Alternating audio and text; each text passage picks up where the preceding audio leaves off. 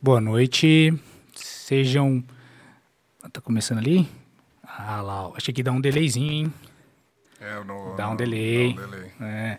Então, boa noite, sejam bem-vindos a mais um episódio do Sempre Pessoas Podcast. Hoje nós vamos estar aqui batendo um papo super especial com Gui, da Bono. Né? Muito obrigado pela presença. Imagina, obrigado pelo convite. viu? Eu sou o Edra, aqui do meu lado está o meu parceiro Brunão, né, Brunão? Mais um juntos.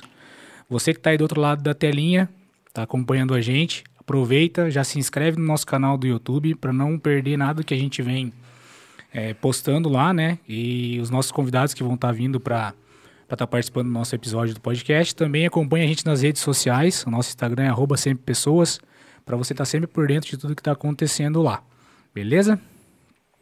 Show de bola, hein, Andão? Tá melhorando cada dia mais, Você hein? viu?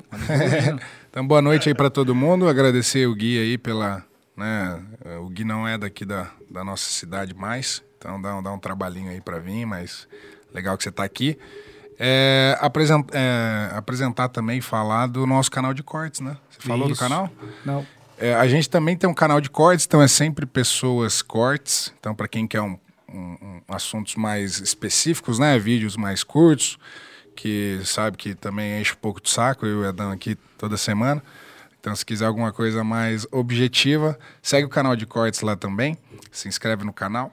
É, e antes da gente falar com o Gui, é só a gente falar bem rapidinho de dois apoiadores aí do projeto. Um é a corretora Benefícia.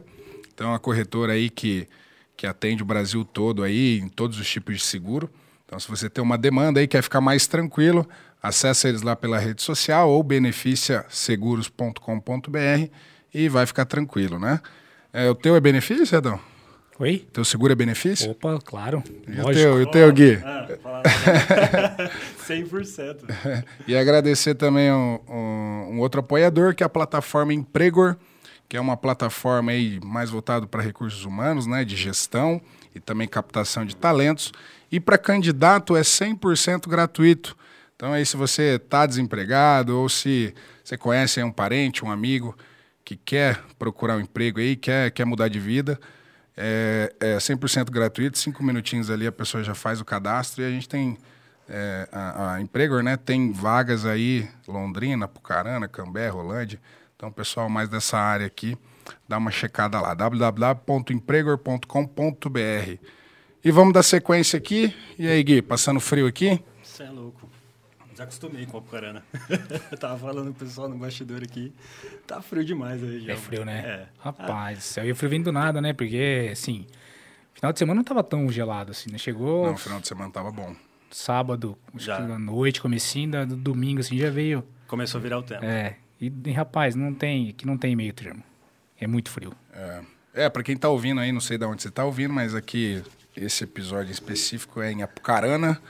É, então é uma das cidades aí mais altas, né, do Paraná. Então aqui o frio é, é realmente diferente. É, você- faz quanto tempo que você saiu? Você, nasceu aqui, Gui? Não. Você Eu nasceu onde? Eu sou altoniense. Eu nasci em Autônia, quase divisa ali com o Paraguai. É no estado do Paraná. Uhum. Mas vim pra cá, minha família veio toda pra cá em 94. Então eu tinha praticamente dois anos, né? Então, Uhum. de criação considerado apucaranense, né? Mas primeiro pirapoense, né? É, pra todo mundo não conhece, né? Ainda tem ainda esse distrito ali de Pirapó, pertencente a Apucarana. Mas a minha família é dali, eu fui criado ali, né? Então tudo, tudo se iniciou ali. Ali todo mundo se conhece, né? Todo mundo se conhece. Todo mundo se conhece. Não tem como, né? Então, assim, foi ali que iniciou, na verdade, essa trajetória. Porque é, já com meus 14, 15 anos, eu já comecei a trabalhar com o meu pai. Então, assim, você já começou a se deparar com ações é, do dia a dia, né? Que hoje a gente levanta, acorda cedo e vai até a noite. E ali foi onde, na verdade, eu tive um primeiro contato com a parte de comércio, né? Que foi, inclusive, a Multicoisas. Uhum. Mas seu pai, ele era, ele era um comerciante? Não, não. Meu pai, na verdade, trabalha no sítio já há 25, 30 anos. Produtor rural mesmo. Tá, produtor rural, trabalha com café a vida inteira. Nossa, ele deve sofrer com esses frios, hein? Deve... Coitado. Tava reclamando até agora. Nossa.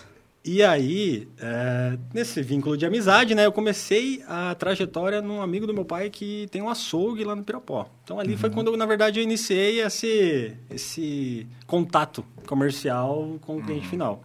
E comecei no açougue, né? Dali, esperando meus 16 anos já, louco para assinar uma carteira, né? Falei, preciso ir é, trabalhar em Apucarana. Porque eu estava em Pirapó, estava trabalhando em Pirapó. Você estudava? Você estudava lá no Pirapó Na também? época eu estudava lá. Ah, tá. E aí comecei, o vizinho meu, na verdade, ou até hoje praticamente, o Beto, ele foi gerente da Multicoisas aí seus 20, 22 anos, desde a época que a Multicoisas fundou, né, aqui em Apucarana. Aham. E aí falou, Gui, tô com uma vaga lá, né? Você tem interesse em participar da entrevista, processo seletivo? Eu falei, meu, tô super disposto a, iniciar. E foi ali quando começou a trajetória. Por quê? Fiz esse contato primeiro, falei com a Sandra, falei com o Márcio, que me ajudaram muito nesse processo quando eu entrei na Multicoisas. E ali comecei a me desenvolver. Passei, então, a trabalhar com primeiro operador de caixa, depois fui para a parte financeira, depois fui para a parte de vendas, assumi a gestão ali de chão de loja, né, de vendas como subgerente e me tornei gerente. Então foi um processo muito rápido até, né, porque eu já tava, eu tinha 17 anos. Eu era o subgerente mais novo da rede Multicoisas. Nossa, legal. né? Massa. Mas foi uma aposta que a própria Sandra e o Márcio que fizeram. Então falou assim, meu, você está aqui dentro, já conhece todas as áreas, a gente quer investir em você, né?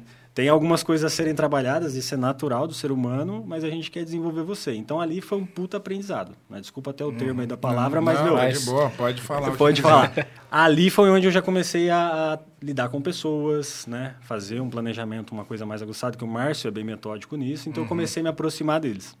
E aí, em um momento, eu saí da rede Multicoisas, né? Fiquei um período fora, isso já estava praticamente aí indo para o terceiro, quarto ano de, de rede. Saí, estava com algumas coisas encaminhadas para Moarama, né? Que é a região onde a, a família do meu pai mora.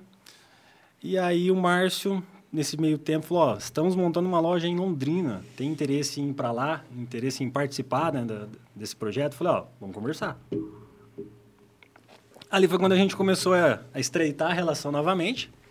Bom, então vou, fui para Londrina, até porque é mais próximo de Apucarana, mais próximo da família, né? O Moarama tá quase 300 quilômetros, então assim, hoje ainda sendo próximo já é difícil voltar, né? Então, Sim, é- continuando trabalhando na, na Multicoisas. isso na, continuando trabalhando muita coisa. E lá era um Que período massa. e era um período diferente, porque é shopping. Sim. Então eu não estava acostumado a trabalhar de sábado até a tarde, até a tarde da noite e domingo também. Então você falou, meu, já é uma coisa diferente. E eu folgava na segunda-feira onde ninguém estava folgando, mas fazia parte, né? Sim. E ali montamos a loja, sh- shopping foi o Boulevard, né? Então assim, a gente viu o shopping da- do, do terreno até a, toda a, construção ali falou, Aquele- agora... Acho que esse é o shopping mais novo de Londrina. É o shopping mais novo, exatamente, lá em frente à rodoviária. Sim. E ali nesse período falei, putz, também agora estou como gerente aqui, já montei equipe, né? Dá multicoisas mesmo. Ou você vai para virar um sócio e abrir uma loja, ou você vai trabalhar para franqueadora. Né? Ou você vai ser gerente também de empresários ali, investidores que vão montando loja. E aí nesse período foi quando eu conheci o Marcelo. Né? Por quê? Eu morava, a gente morava na mesma torre, e eu saía para trabalhar no shopping e ele chegava da faculdade. Então a gente Nessa começou. você já fazia faculdade também? Eu fiz faculdade até o terceiro ano de ADM aqui na FAP, tranquei, fui para Londrina e não, não concluí. Entendi. Então não concluí a faculdade. Mas você começou a DM justamente por conta do seu... Por conta da, desse, desse gás que o Márcio e a Sandra davam. Meu, Entendi. vai, né, vai atrás, a gente te ajuda aqui. Aham. Ficava direto da loja, já ia para a FAP, era aquela correria que todo brasileiro sabe, né? Sim. Acordar cedo e chegar só para dormir. E aí foi quando eu conheci o Marcelo. Na verdade, foi um cara que morava comigo, né? Porque você vai para Londrina, você vai dividir custo, é natural. Que conheceu o Marcelo. Pô, conheci um cara super gente boa né, na entrada do, do, do apartamento ali, do hall, do prédio. Pô, legal, né? A gente sempre é, quer fazer amizades, quer estar conectado. Sim. E aí foi onde eu comecei a ter um contato com o Marcelo. E aí eu também saía para trabalhar, que eu trabalhava das 14 às, às 22. Uhum. Ele chegava da faculdade e ele estava fazendo gastronomia na época. E aí, pra quem não sabe, aí Marcelo, é, a gente vai falar A dele, gente vai né? falar dele. Mas ele é o, um dos, né, atuais sócios do, do Guia aí. Um abraço pro Marcelo, né? Um abraço pro Marcelo. Inclusive, assim, foi é, dali que a gente começou e falou assim, meu, ó, tô formando. É, a gente precisa começar alguma coisa em conjunto. A gente já se aproximou, já virou aquele vínculo de amizade, de dar rolê junto, fazer churrasco, enfim. Então, já virou aquele amigo de casa. Né? E eu morava no segundo, ele morava no quinto, né? Tava sempre um no apartamento do outro. Uhum. E a gente falou, meu, precisamos montar alguma coisa, montar alguma coisa. Como é que vai ser? Eu falei, cara, no primeiro momento, ele falou: Meu, você está formando em gastronomia, vamos para a parte alimentícia aí, pô. Vamos, sei lá, um, uma marmitaria, alguma coisa nesse sentido. O mais lógico, né? É, eu falei, até para atender, sei lá, é, licitações. que Hoje é muito, né? Uhum. A gente falou, meu, vamos começar a olhar isso aí, né? Então começamos a olhar, olhar, levantar custo ali, fazer... não era nem fazer um business plan, né? era tudo na cabeça naquela época. Olha prédio, olha não sei o que, a gente falou, ó, vai dar para montar, mas não vai dar para tocar, porque o dinheiro que a gente tem vai ser só para iniciar, não vai ter fluxo de caixa para poder girar. Eu falei, meu, então acho que não é negócio, é assumir compromisso, é forma de prédio, cozinha, poxa.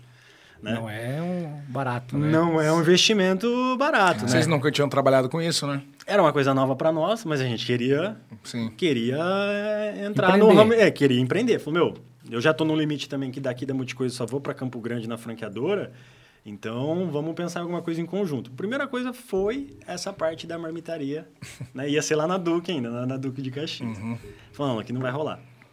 Aí, né, nisso eu, Marcelo, aí tinham mais outros dois sócios, o Lucas e o Rubens, a gente falou, meu, é, eu ainda na- nessa transição de multicoisas, porque eu trabalhava na multicoisas das 14 ali às 22 e trabalhava das 8 ao meio-dia entre desenvolvendo produto, coisa, enfim, procurando o que fazer. Então você trabalhava Caçando. caçando, então você sempre trabalhava das 8 às 10 da noite. Sim. Aí eu falei, Marcelo, ó, eu tenho acesso na Multicoisas, né, por ser gerente e tal. Eu sei que alguns produtos vendem super bem e não tem um custo tão legal para as lojas. E o material também não é tão legal. Se a gente apresentasse essa solução para os franqueados, ou para até para uma rede forte, que é o, o CD que faz a compra no geral para as multicoisas, é, com um custo-benefício bem melhor e um produto muito melhor de qualidade. Falou, interessante. Aí a gente falou, ó, então dá para fazer alguma coisa nesse sentido. A gente pega alguns produtos que já saem, trabalha melhorando a venda nas lojas, aumentando o CMV e a qualidade do produto, porque sempre era produto que dava troca. Então eu falei, meu, acho que agora a gente acertou alguma coisa. Falei, ó, já temos o canal de venda ali, né? A Multicoisas, pô, são, na época eram 200 lojas, hoje deve estar com 250. Falou, poxa, já vai dar um volume legal. E era um dinheirinho que a gente tinha, porque a gente não tinha investimento. Falar, não, tem 100 mil, 200, 300 mil para aportar. Não, era verbas que a gente economizou ao longo da vida, né? é, de deixar de ir num rolê para poupar, é, isso é verdade. Nessa época você tinha, tava com o quê? Quantos anos, mais ou menos? Eu tava com 20, 20 anos. Então foi bem rápido esse processo, 20, assim. 21, é. De eh, começar aqui na Multicoisa, né? Sair daqui pra Londrina e aí já pensar em empreender. Eu, é, eu cheguei com, em Londrina com 20 para 21 já. É, basicamente, isso. Então, assim, já saí cedo de casa, né? Sim. Hoje é mais natural as pessoas saírem estudar, enfim, né? Começar a vida fora da casa dos pais. Mas antes era um pouco mais difícil, enfim. E aí, nessa questão ali da, da, da multicoisas, né?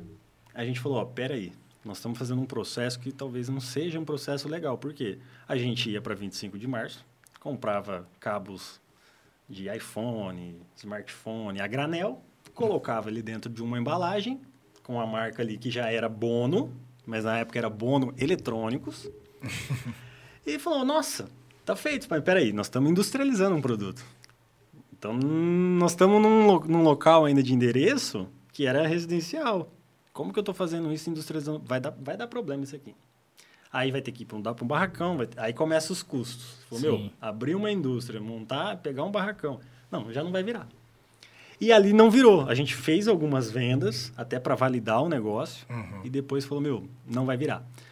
E nisso, né, tava, estávamos eu, Marcelo, o Lucas e o Rubens. Esses dois ali já estavam meio assim. O, o Lucas falou: Ó, eu não tenho muito tempo para ficar em Londrina, porque ele veio de Ourinhos. E o Marcelo também é de Ourinhos. Ele veio de Ourinhos e falou: Meu, a minha família está apostando também no projeto, mas é a minha mãe que está bancando. Então fica complicado eu manter mais um período aqui em Londrina sem ter receita, né? Sem a grana voltar. E isso já era um acordado ali entre eu e o Marcelo. Falou: Ó, as economias que a gente tem aqui, a gente vai se ajudando um ao outro, mas é, é isso aqui. Não, não tem que tirar dinheiro do negócio, ainda mais um negócio que está crescendo, está nascendo, né? Sim. Aí ele falou, vou ter que voltar, vou ter que voltar. E nisso que ele estava querendo voltar, o Rubens também falou, ó, eu não vou seguir nesse processo, eu vou começar a fazer minhas coisas em conjunto, em- sozinho. E aí começou a desmanchar a sociedade nesse período.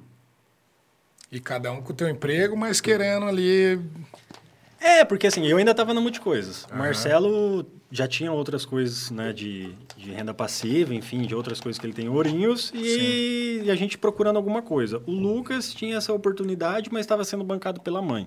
E o Rubens falou, não, quero fazer as coisas sozinho, porque nós não se damos em, em quatro. Então, aí, no caso ali, a gente dividiu 50% da sociedade. Ficamos eu e o Marcelo, né? E o Rubens e o, o Lucas saíram.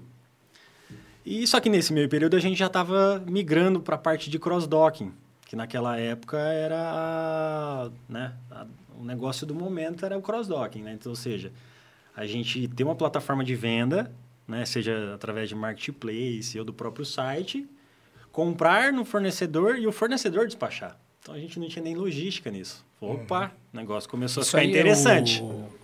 Que chamam de dropship ou não? Que é o dropship, é. Mesma coisa. Mesma coisa. E aí falou, agora começou a ficar legal, né? Começamos a ter um volume de venda e tal, acertamos as margens dos produtos. Falou, meu, agora nós vamos, né? Arregaçar mesmo. Acordou no dia seguinte. já- Aí você e o Marcelo nesse eu, Mar... processo. é, eu, Marcelo, e ainda tava o Lucas nessa transição, né? Aí nós vamos entrar depois na parte do fotovoltaico. Mas nesse período aí, eu ainda o, o Lucas estava ali na transição, a gente acordou a gente falou, putz, meu, o que aconteceu? Vendemos muito. Mas só é problema? É porque se a gente cancelar as vendas do marketplace, porque a gente não vai conseguir entregar, vai cobrar a taxa mesmo assim. E a gente não vai vender. E isso vai cair a gente a, nossa qualificação lá na. que a gente chamava de buy box, né? Dentro do, do marketplace. Aí começa a ligar, liga pro pai, liga pra tio, ó, me arruma dois, me arruma três, eu preciso entregar isso aqui, depois eu te devolvo. Por quê? Mar- Marketplace é assim, você paga à vista o fornecedor, ainda mais empresa nova, recebia prazo. Como que Sim. fecha um fluxo de caixa você pagando à vista, com o dinheiro que era finito naquele momento, né? E falando, putz, vou receber daqui 15 dias. Então, tipo, trabalhava 5 e ficava 10 parado. Né? Na, na...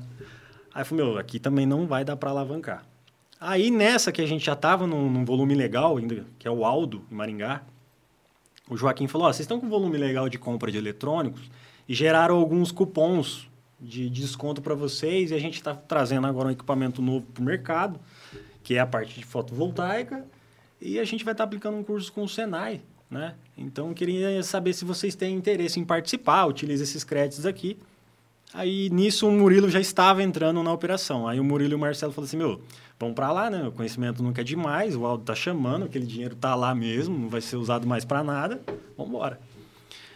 Chegaram lá, ficaram encantados. Meu, tecnologia fotovoltaica é, é, meu, só que, né? Tem aquele só que redistribuir o que o Aldo está fazendo não vira, porque ele já distribui para o integrador, né? Integrador é, para quem não conhece, é a empresa que pega esse, esse kit fotovoltaico, faz o projeto, execução, né? Faz essa integralização ali e entrega o projeto rodando. Esse cara já fazia isso. O Aldo ele só distribuía. Ah, entendi. Aí a gente pensou, falou assim, mas caramba, meu, eu vou redistribuir o que o cara já distribui? Não, Não certo. cortar minha cadeia, vamos direto no Aldo. Sim. Vamos saber que é no Aldo. Marcelo ainda comentou, o certo seria a gente executar isso aí. Mas executar como? Precisa do engenheiro. Olha pra cara um dos três, nenhum engenheiro. Aí o Murilo falou, mas não, tem meu irmão. Mas como assim, seu irmão? O Vitor? É. O Vitor tá fazendo engenharia elétrica na Unesp, lá de Bauru, né? Renomado pra caramba em elétrica. E o TCC dele é fotovoltaico. Ah, mentira. Só que ainda tem mais um porém. O Vitor recebeu proposta da Embraer para fazer estágio e seguir carreira. Então, pô, o cara de engenharia tava ali em Bauru, né, para ir para Campinas, trabalhar na Embraer, né? Falei, nossa, né? Acertei a vida. Sim. E ele falou, meu, mas daí meu irmão tá em Londrina, eu vou formar, minha, mãe vai para lá, vem para cá, eu não quero essa logística para minha mãe. E nisso a gente falou, Vitor, estamos precisando de você aqui, cara. A gente precisa de um cara para assinar as RTs, assinar os projetos que a gente executa. E ali foi, ele falou, meu, então vamos fazer o seguinte, deixa a Embraer de lado, vamos começar o negócio da Bono. Ali onde foi a gente a divisor realmente, de Bono Eletrônicos, que era a época que a gente vendia TI, para Bono Fotovoltaico. Né? Nossa, uma coisa nada a ver. Nada a ver. Nada a ver. E Que isso massa. foi tudo em 2016. Porque a gente fundou a empresa, né? Até uma. Agora tá com cinco anos, né? É, cinco anos e meio agora, né? Indo pro sexto ano. Que massa. E aí isso foi tudo em 2016 que aconteceu. Por quê? É até incrível que a data né, que a gente fundou ela é 29 de fevereiro Então, tipo, é ano bissexto, Sim. né? A data do dia 29, né? Então, a gente falou, meu, a junta já é dia 29. Aí a gente começou a trabalhar, trabalhou até setembro ali, outubro, com essa parte de eletrônicos e vai para lá, vai para cá e a gente migrou. Final do ano a gente migrou, só começamos a estudar fotovoltaico daqui e queima estoque. Ainda sobrou algumas coisas ainda da eletrônicos até Aham. hoje lá na Bona. Queimou o estoque e falou, agora vamos pro fotovoltaico. Aí, cara, aí a gente falou, não, beleza, né? Vamos pro mercado. Aí é onde a gente, na verdade, bateu mais cabeça, porque de setembro, outubro, a gente foi vender o primeiro projeto em abril de 2017. Nossa. E a gente vendeu em Cascavel ainda. Quase 5, 6 meses. Quase 5, 6 meses. E Cascavel, né? Pô, 400, 500 km de Londrina deve Por dar. aí, mais ou menos isso. Por telefone. Aí a gente não... E eram até então vocês quatro. Eram, é, não, nós quatro e o estagiário que a gente fala, né? É o Lucas. Começou com a gente e tudo, mas é, assim, a gente brincava até. Falou, meu, a gente não tem espaço, não tem escritório, até porque nós quatro morávamos juntos. Então a gente. Ah, como que foi isso de morar juntos quatro? É, isso é uma coisa interessante. Meu, não vamos fazer custo para a empresa de cara. Vamos pegar e vamos morar nós quatro numa casa legal, mas vamos tirar essa vertente de república, porque você sabe que república, quando junta molecada, é para fazer bagunça. Sim. E na verdade o nosso era realmente uma casa. A gente éramos nós quatro, na verdade moramos até em cinco, seis na época. Quatro eram no negócio e os outros não. Até que os outros foram saindo, acho que se incomodando com a gente estar na atividade ali, de mais trabalho do Aham. que morar. E as pessoas foram saindo. E ali era vocês já faziam um escritório mesmo ali e já fazia como se fosse a Bono fosse ali. É, até o primeiro local da Bono é na rua São Bernardo do Campo. E até algumas coisas que são coincidências. O primeiro sistema fotovoltaico instalado no Paraná está naquela quadra, que é do seu João. Ele fez a instalação própria em 2013 e 14. Não era nem regulamentado, pra você ter ideia. Nossa. E naquela quadra. Aí ali a gente falou, "Bom, a casa bacana, né? né? Coloca uma, alguma, algumas plaquinhas aqui na frente só para dar uma identidade. É o escritório, pô. Escritório não tem que ser aquele negócio gigante igual uma indústria. Sim. Só para dar uma cara, né? Sim. Ali foi onde começou. Então, ali é onde a gente fazia as reuniões, chegavam os materiais, os primeiros materiais chegaram nesse endereço, ali na residência. E na hora E de... o primeiro projeto foi uma residência. Foi uma residência. Foi uma residência e aí a gente chegou lá. Eu não fui nesse projeto, mas o Vitor foi, o Murilo foi, o... e mais duas pessoas, né? Que a gente meio que falou assim, ó, a gente não entende nada de fotovoltaica, eu preciso instalar. eu já vendi. Eu já vendi, eu só preciso instalar agora. Aí ele falou assim, pô, eu tenho uma noção de, de industrial, né? De essas conexões elétricas, eu acho que eu consigo te auxiliar. Vamos embora. Fechamos junto, colocamos. O pessoal foi, colocou a escada, o equipamento já tinha sido entregue lá. Um perdigão, né? Tá com a gente até hoje. Ele pegou e falou: Vamos ver esse negócio aqui. Abriu o manual e falou: Começar a ler agora. Lá no, lá no dia da instalação. Nunca tinha pego na mão o inversor. Nossa. Mas assim, até o, o primeiro cliente nosso, Orley, né? É Orley, é Orley até hoje.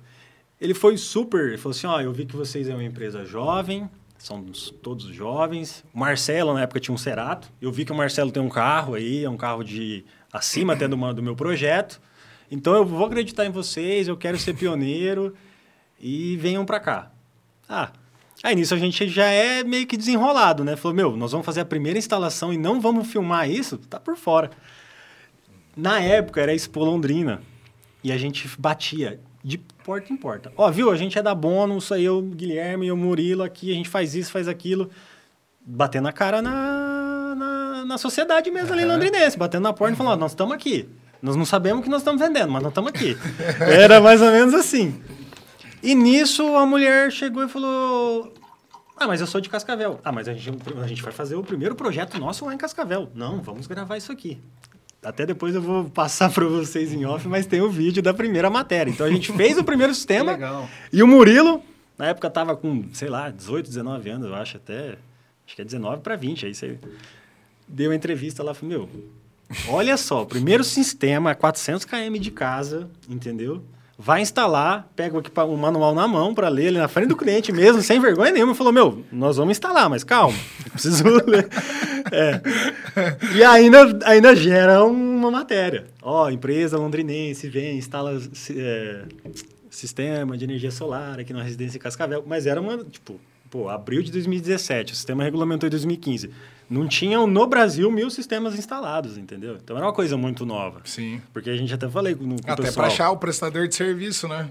Você fala assim, quem que eu contrato para instalar isso? Se é Nem cara existia é, na época. Se é, não tem, não tinha instalador fotovoltaico. Aham. Tinha assim, ó, instalador de ar condicionado, instalador de aquecedor solar, que é uma das coisas que as pessoas confundiam muito.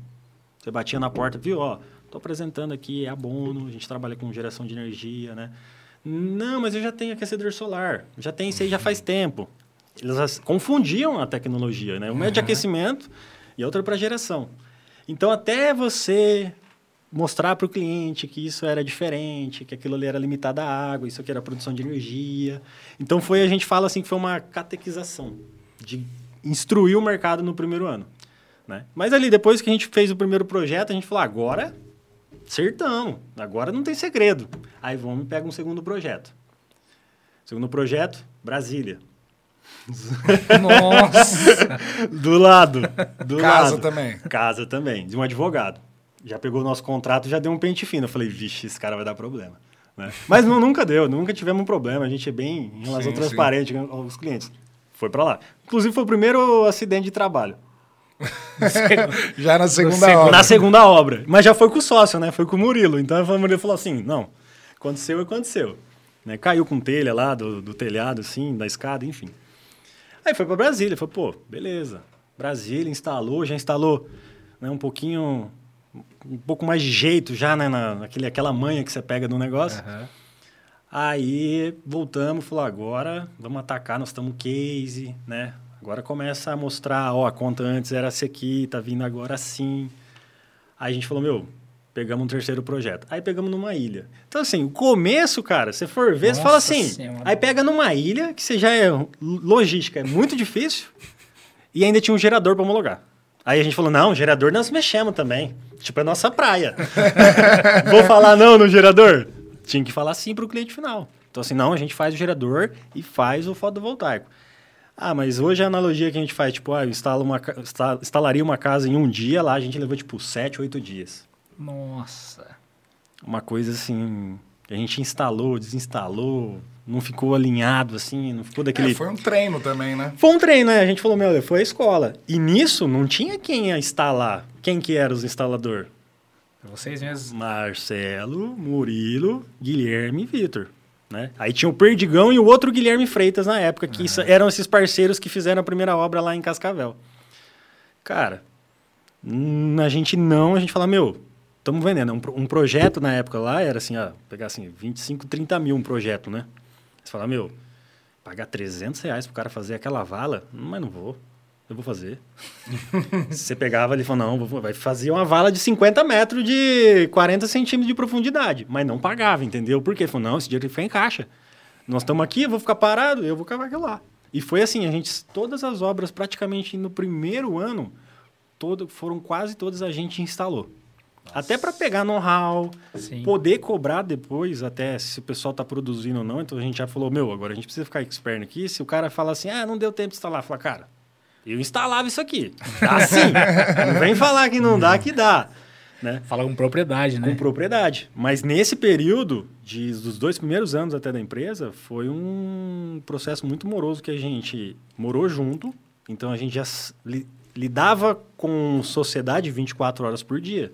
Porque você trabalhava das 8 às 6, negócio. Depois das 6, continuava falando de negócio. Sim. Ia jantar falando de negócio, arrumava ali tudo, ia dormir, acordava no outro dia. Negócio.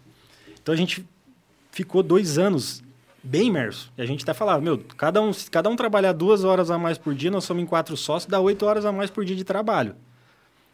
Se a gente fizer isso aí um batidão em um ano, a gente vai ficar bem à frente do- dos concorrentes, porque normalmente todo mundo nessa posição já é pai de família, já tira o pé, não tá na mesma pegada de trabalhar até 10 horas, 11 horas da noite. Então o cara chega às 6 horas, vai ficar com a família, vai ficar com os filhos. Então a gente falou. E na época tinha uma empresa que era super referência para nós. A gente falou, meu, preciso ficar do porte dessa empresa. Né? E a gente fazia muito bench nisso, né? De ficar visitando as empresas, visitar empresas também que não naquele momento iriam fazer o investimento, mas para perguntar. Viu, você é um formador de opinião, pegava pessoas referências da, da cidade de Londrina, Uhum. falava, viu, você é formador de opinião, o que, que você acha dessa tecnologia? Então a pessoa vai falar, ó, eu vi isso lá fora, isso já é bem difundido, está entrando no Brasil agora, eu acho que vocês estão certos, tem que apostar agora realmente nesse modelo, por quê? Vocês estão saindo mais cedo do que a concorrência, vai tomar água limpa, então assim, vão nessa vertente, né? Vão Sim, nesse sim. caminho, assim, meio de, de instruir, não queria bater lá na porta para falar, ó, tem a bola no fotovoltaico, quero pôr placa aí, fotovoltaico. Não. O que, que você acha? Por quê? Você vai se relacionando, relacionando com pessoas influentes e ali vai fazendo uma abertura. Aí, nisso, a gente visitou o Ari Sudan, dono da Rondopar, da, da Tamarana. Meu, gostei do projeto de vocês, eu acho que isso se encaixa lá com a Priscila da Cindy Metal. Vou fazer a ponte para vocês. Então, é isso que a gente queria, que as pessoas fossem abrindo portas para que a gente mostrasse o nosso produto. Entendi. Mas até chegar nesse, nesse ponto aí, uma curiosidade. É muito resumido, Não, né? é assim, você, você resumiu Bem. tudo assim, é um ano basicamente quase de, de luta aí, né? Dois anos, né? Dois anos. Dois anos. junto. É. a gente morou junto, na verdade, três anos. Que foi até três a- é, aquela unidade em frente ao mercado Shangri-La ali, que é ali onde a gente falou, meu, agora para nova sede, vamos cada um morar junto, porque daí é qualidade também de vida, gente. A gente não tá se aguentando mais, se vê Morar todo separado, dia. né? Morar, se- é, morar Separado. separado, perdão. Morar separado. E qual que é o mais, o mais, o mais velho dele? De, do, do- Mais vocês velho quatro? sou eu. Você, né? 28, é. 28 eu sou mais velho. Depois vem o Então Marcelo. você era mais velho com 23. É, exatamente. Nossa. Aí eu, eu, mais velho, depois vem o Vitor, já fez aniversário agora aos 27, Marcelo e Murilo, né, na sequência. Então é, eu vou fazer 29 esse ano, eles vão- fizeram 27 e o Murilo vai fazer 25, não tem essa diferença. Que massa. E lá atrás, assim, por exemplo, vamos, vamos voltar um pouquinho. É, quando você, você começou a pensar em, na marmitaria e fazer alguma coisa, você ainda estava na multicoisa. Eu ainda Conciliava estava- as duas coisas. Conciliava, naquele momento não E podia quando que foi a, a virada de chave que você falou assim, puxa, não dá mais pra mim ficar na multicoisa, agora eu vou ter que me focar nisso aqui, porque assim, você falou que ficou cinco meses para vender o primeiro projeto. Então você teve que acreditar muito nessa, nessa questão da- do fotovoltaico. Mas antes do fotovoltaico, teve aquela outra tacada do, do, do TI, né? Uhum. E nessa época você estava no multicoisa ainda ou não? Tava, Conciliava os dois? conciliava. Eu sempre, época- eu sempre trabalhei nos dois primeiros anos ali, trabalhava das 8 da manhã ao meio-dia. Independente se era na marmitaria, se era bono eletrônicos, eu tinha aquele período. Sim. e depois já ia para a loja. Né? Então, assim, as atividades que eu tinha para fazer, né, que a gente desmembrava, eu já fazia no período da manhã e depois ia para a loja. Né? E até de mesmo da loja, à tarde, quando tinha o meu horário, ligava, via que tinha de problema, enfim. Então, eu, eu conciliei a Multicoisas e a Bono né, até meio do ano, praticamente, de 2017. Quando a gente vendeu o primeiro projeto, eu ainda estava na, na Multicoisas. Ah, Aí foi a gente falou, ó, agora com o primeiro projeto a gente vai começar e aí você não precisa ter realmente de mais atividades lá. Você precisa Aham. estar focado aqui. Sim. E já era uma cobrança também dos demais sócios, né? Porque os Sim. três estavam Focado. né? focados ali 100% e, e eu não 100%. Então Aham. foi ali que a gente falou, ó, eu tenho as minhas reservas, não são grandes reservas, mas é onde eu acredito que isso vai me dar um suporte financeiro se a gente conseguir chegar com a Bona até aqui. Mesmo a gente chegando com a Bona até aqui, a gente falava, não, não é o momento de tirar dinheiro da empresa. Isso é uma coisa que a gente trabalhou habitualmente muito. Não tirar dinheiro da empresa nos primeiros 3, 4 anos. A gente, 100% do que a gente fazia de caixa, né, fez essa obra, sobrou caixa, devolve 100% de novo para a empresa investindo. Sempre foi assim. É uma cultura que a gente já desenvolveu do início da abertura da empresa. Meu, sempre investir primeiro na empresa, depois, na hora que ela estiver estruturada, né, rodando até sem a gente, aí a gente começa a olhar bolso de, de dono, vamos dizer, né? Mas primeiro é a empresa. A empresa tem que ter saúde para prosperar. Se ela estiver prosperando, depois tiver começar a caminhar sozinha, aí a gente começa a ver essa questão. E foi quando a gente falou, agora sim, cada um vai morar sozinho, né? No seu canto, separado. Cada um tem suas contas, enfim. Cada um daqui diante se vira, né? Vamos dizer. Mas foi um período que a gente morava em quatro ali, meu, a gente já tava com tipo 30 colaboradores na empresa. Era casa e empresa. Nossa senhora. E a gente e a outra sede não entregava, não entregava e a gente falou, meu, nós vamos surtar, nós vamos surtar. Porque você Aham. acordava com um boleto na cabeceira da cama, né? Meu Deus. É, não tinha como. Você ia dormir 24 horas, tá falando de negócio, não tinha como. E, e nesse, do- quando vocês estavam com 30 pessoas, era, ah, vocês usavam a casa ainda. Era a casa, mas não era essa casa que a gente iniciou. a Sim, gente saiu sim. da São Bernardo do Campo, aí foi lá pro Xangri-Lá. Aí deu uma, um- um- uma cara a mais para a empresa, realmente de empresa. Porque Uhum. a gente colocou um sistema showroom, fez uma fachada legalzinha na época, colocou um sofazinho, uma recepção, tinha uma Sim, estação sim. de trabalho. Estação de trabalho que a gente na época comprou usada, foi buscar, instalou e falou, meu, vamos rodar. É o que a gente tem. Não, não tem muito milagre para fazer assim. Sim, não vou chegar colocando uma estrutura gigante. E quando a gente startou, né, até uma coisa que a gente fala muito, né, é a história dos pallets. Né, o Marcelo até num churrasco agora final de semana ele falou: Meu, lembra quando a gente visitava as obras da Yoshi ficava louco para pegar os pallets deles? Falei: Lembro, lembro, os pallets bonitos pra caramba. A gente pegou em um momento, pegou, tipo, pegou cinco pallets de um lado, cinco do outro e colocou uma mesa no meio. E ali onde os quatro sentavam, né, que naquele momento não tinha muita atividade, para fazer a compra do primeiro projeto. A gente falou, meu, preciso comprar o primeiro kit. Aí parava os quatro, assim. Vamos comprar o primeiro kit, então. Tipo, não tem mais nada para fazer, né? Só tinha aquilo, não tinha outra atividade. A gente só precisava comprar o kit. Então ali era a nossa mesinha de reunião. Até hoje a gente tem essa mesa de reunião lá no Barracão, que é a mesa que a gente iniciou lá na São Bernardo do Campo. Que massa. Legal. Tá, tá com quantas pessoas lá agora, Gui? Perdi até a conta agora, mas eu acho que deve estar próximo de 150 pessoas. 150 pessoas. Cinco anos, ô Edão? Você viu? Os caras são fera, né? Pra caramba, bicho. E e você tem ideia de quantos projetos já foi entregue, hein? Ó, vamos fazer uma analogia do, do início da, da, da Bono, né? 2017 foram 15 projetos. Um número bom ainda, se Uhum. considerar. Um, um, não, mais que um por mês ali, pô. Um segmento que a gente nem estava iniciando, Aprendendo, né? Primeiro ano ali foi 400 mil de faturamento, no ano, Uhum. nesses 15 projetos. Segundo ano ali, 2018, a gente fechou com 100, 112 projetos, 117, não me lembro muito, muito Aumentou um bem. pouquinho, né? É, Quase 10 por mês. quase 10 por mês e para um faturamento aí dos 12, acho que foi 12 milhões, alguma coisa assim. Já tava um milhão por mês. E nisso ainda, morando junto, tudo junto, internet, quem. E pagava... mais residências. E mais residência. Mais esse, esse residência. período. O período até 2019 foi com, com residência. Uhum.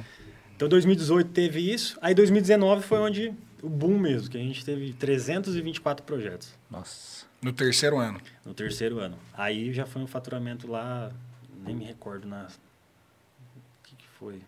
20, 20 alguma coisa. Uhum. Aí você fala, pô. Só que daí é onde a gente olha e fala, cara, você fala com o cliente quase um dia sim, um dia não, ou, ou, na verdade com um cliente diferente todo dia, porque 324 clientes, meu, você estrutura onde você tem um mercado que é novo, aí você tem dificuldade de contratar pessoas com know-how, porque não tem expertise, porque não tem uma empresa que está há 10 anos no mercado, fala, não, o cara já está experiente, eu vou tirar ele de lá, vou pôr ele aqui, enfim, não tem. A gente pegava muito você lá escala fora. só venda, você escala a operação também, né? Aí eu falava assim, vendi, tá, agora eu preciso contratar mais um engenheiro. Não, putz, não tem. Então eu preciso formar esse cara, eu preciso capacitar. E como as coisas eram muito rápidas, tipo, fechava projeto à tarde, de manhã, você não tem esse tempo de falar, ah, eu preciso organizar aqui, preciso fazer um plano de, de ação para treinamento das pessoas. Era muito difícil. Então a gente foi um momento de 2019 que a gente falou, 2020 não vamos entrar em residência. Foi ali que a gente cortou. Por questão de volume, porque é muita demanda, né, 324 projetos é muita demanda. Você tem que pôr uma estrutura violenta ali, então assim, é, logística começa a ser uma coisa com uma dor de cabeça, porque você imagina, você atendia nível nacional. Uhum. Então, como é que você vai fazer uma rota? Ah, vou para Pucarana, depois vou para Jandaia, Londrina, Maringá, vou subindo e executando, depois desço, executando também. Falou, meu, aqui tá, vamos respirar. Aí em 2020 a gente começou já só B2B. Né? Foi atendendo alguns clientes remanescentes que ficaram da carteira de 2019, mas a gente começou a atender mais o comercial industrial ali e o agronegócio. Ali é onde a gente falou, agora a gente tem mais operação na mão, né? se eu precisar contratar mais uma nova pessoa, eu vou ter tempo para instruir essa pessoa, ela pegar a Daí já atividade. são projetos maiores, o ticket maior, mas a operação. Exatamente. né, é, o mesmo colaborador, o mesmo- você aproveita ele numa obra, né? Exatamente. Então, assim, a gente viu que obras maiores a gente começava a performar melhor na execução. Por quê? Gastava muito com logística ou retrabalho até em uma obra. Pô, fui- Uhum. fazia uma obra por dia. Porque casa é assim, você vai lá, faz entrega e vai embora. Uhum. Aí deu uma goteira. Se- gente, tá, é natural, a gente fala. O cliente fala assim, não, eu tô fechando com a bomba que eu não vou ter problema. Falo, ó, calma lá, problema vai ter, cara, é obra. Você vai ter problema. O que diferencia é a maneira que a nossa empresa vai resolver esse problema. Aí por isso que a gente bate no peito e fala da bomba. Eu vou resolver o seu problema da noite pro dia. Eu vou resolver. Se vai dar prejuízo, enfim, para mim, não me interessa, eu preciso resolver a sua satisfação. Só que você imagina isso falando com todos os clientes. Aí pega uma semana de chuva, você instalou 30, em- 30, 30 casas. Aí demanda daqui, demanda de lá. Não. Falei, vamos, calma, por quê? O industrial, eu estava falando com o pessoal, ele está acostumado a contratar terceiro na empresa, né? Ele sabe que pode estar suscetível a algum risco. Então, assim, ele está mais habitual com, com a contratação de empresas assim. Então, Já se, entende mais a já linguagem, entende, né? é. E se eu fui hoje e eu vou ter que voltar amanhã para terminar a obra e ficou alguma coisa, não tem problema. Eu já vou ter que voltar e finalizo. Então, a gente viu que começou a performar mais, né? É, dentro do comercial industrial. Por mais que a nossa região ainda não seja né, assim, tão aquecida nisso. Mas foi onde a gente migrou e falou, aí em 2020 chegamos na casa de 35. Faturamos 35. Pandemia ainda, né? Você pega ano passado aí, 2020, né? Três E aí meses. são, são menos projetos que baseado no, no ticket, né? E aí foi onde a gente fez essa, essa escolha, né, no final de 2019, que a gente acertou. Essa, na verdade, essa decisão de falar, nesse momento, não vamos atender o residencial ainda, porque tem essa lacuna de estrutura que você precisa capacitar, e o mercado residencial, por se você ter várias empresas no segmento concorrente, a gente fala que Londrina tem 70 empresas de energia solar. Né? Então você fala, putz, imagina cada uma empresa passando uma informação para o cliente, o que, que ele chega lá e ele entende de fotovoltaico. Sim. Então, em algumas empresas que não estavam com estrutura, acaba passando informação errada. Aí você fala, putz, tá- vai prejudicar o mercado. Porque o residencial ainda ele não está preparado. Ele está preparado a comprar uma tecnologia, um celular, um Sim. notebook. Mas investir numa coisa que é um investimento alto, para casa dele, ainda não é, sabe? Não, não tá na... na... Porque ele está começando a acompanhar agora, vendo matéria a todo momento, crise hídrica, solar, fotovoltaico. Então agora ele está mais habitual. Então imagina dois anos atrás, onde a informação era Pois é. então, hoje é mais fácil a gente entrar Aham. até voltar num residencial que hoje a gente não atende.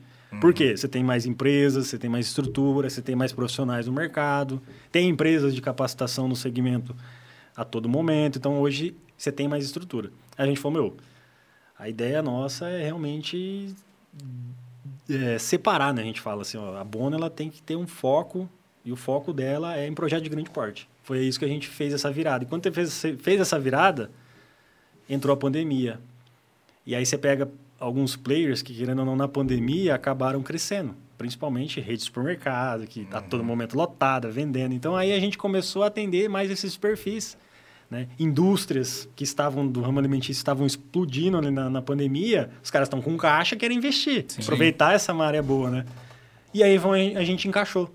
Então a gente começou a atender o comercial e industrial e não sentiu tanto essa queda em relação. Lógico, você sente ali no período de 90 dias. Mas a hora que as coisas deram já uma acalmada naquele momento e a gente viu, falou, a gente precisa aproveitar e pegar essa onda aqui e surfar, porque se a gente não pegar, o concorrente vai pegar. Foi agora 20 para 21, né? É, 20 para 21. Aí, 21, esse ano... nós e a projeção, Gui, para esse ano? a projeção é para o 100, é para chegar nos 100 milhões. Né? A gente já chegou em 60. Então a gente tem aí, basicamente, aí mais esses cinco meses aí para trabalhar para fechar nesses 40. Que massa, hein? É Cara, bastante trabalho, né? Eu acho que a última vez que eu tinha conversado com você de, de colaborador, eu acho que tava uns 80, 90 e tal. E vocês estão num ritmo muito, muito forte, Muito né? O que, que, que você dá, assim? Porque. É, é, pô, é cinco anos, né? É, é- é pouquíssimo tempo, né? Mas é, é, acho que a alta performance de vocês, enfim, a, a sinergia que vocês criaram, vocês estão num, num ritmo aí que é, poucas, poucas, são raros os casos né, que acontecem. O que, que você acha o porquê de, de- desse crescimento tão rápido? É, você vê alguma coisa que vocês realmente fazem de diferente? Fala, meu, é muito baseado nisso? Cara, é, é, Principalmente a missão nossa ali, que é 100% foco no cliente. Isso é tanto internamente com os colaboradores, né? E para o mercado final. A gente tem um zelo com o cliente que eu posso perder muito projeto no, na, na obra dele. Mas eu não vou deixar ele sair insatisfeito pelo que aconteceu. Porque a gente sabe, meu, tá obra a todo momento, você tem dificuldade, você tem que ser transparente com o seu cliente final, né? E abrir para ele e falar, ó, aconteceu isso, assim, assado, a gente sabe que é chato, mas eu tô aqui para resolver dessa maneira, assim, assim, assim. Uhum. Então, assim, o nosso compromisso com o cliente final, porque assim, é o que, na verdade, eu acho que deu essa alavancagem. Porque, independente do que está acontecendo, e aí eu, eu tenho essa prova real, porque eu, eu fiquei no departamento de pós-vendas. E que uhum. foi esse período catastrófico que a empresa passou, no sentido de muita demanda e não ter controle das atividades. Então, você imagina, cliente te ligando, te descascando. Eu, eu falava, não, calma, cliente, eu entendo. Tá certo. Eu também sou consumidor. Hoje eu estou sendo fornecedor, eu estou do outro lado da cadeia, mas eu também sou consumidor e entendo perfeitamente sua frustração. Mas fica tranquilo, eu tô aqui para te, ó, tá no contrato lá? Não se preocupa, que lá vou, vou pagar. Não vai sair da margem da empresa, você não vai sair lesado. Vou fazer o acompanhamento da sua usina durante esse primeiro ano. Se o que eu projetei não gerar, ou eu devolvo seu dinheiro proporcional ao que você investiu, ou eu vou e aumento seu sistema. Regra básica, não tem por que brigar. Então, essa credibilidade que a gente foi passando, né, e a gente, querendo ou não, você pega alguns projetos grandes. Você fala, meu, preciso desafiar esse projeto. E você vai pegar em projetos que são clientes que são mais exigentes. E a gente errou com esses clientes. E não foi feio, e não é feio falar né, que errou. Errou é feio você falar, não corrigir a situação lá uhum. com o uhum. cliente. E essas correções, que é onde a própria, o próprio erro te indica para um outro um cliente ali de, desse relacionamento. Que você fala assim, meu, os caras erraram, teve isso, teve aquilo, mas, meu, a proatividade dos caras em virem, consertar, o respeito com isso, com aquilo, me ganhou. Então, são esses pontos que a gente olha assim, meu, foco no cliente, 100%. Tá caindo um mundo aqui dentro da empresa. Cliente pediu alguma coisa? Primeiro atende o cliente. Depois a gente vai ver o que está acontecendo internamente. Então, esse respeito, esse carinho, porque assim, são mais de mil clientes. E são clientes que não têm recompra. É difícil o cliente Sim. recompra, porque o cara é difícil ter duas, três casas, né? Uhum. Porque eu vou pôr uma casa aqui, vou pôr ali. Então, você tem que passar com uma experiência para ele é, única. Verdade. Porque provavelmente vai ser única essa experiência. É, né? ele não vai. E aí, poxa, se você faz né, mal feito e tal, você dá brecha para ele falar pro vizinho que ah, não fecha com fulano, não fecha uhum. com ciclano. E é isso que prejudica o mercado.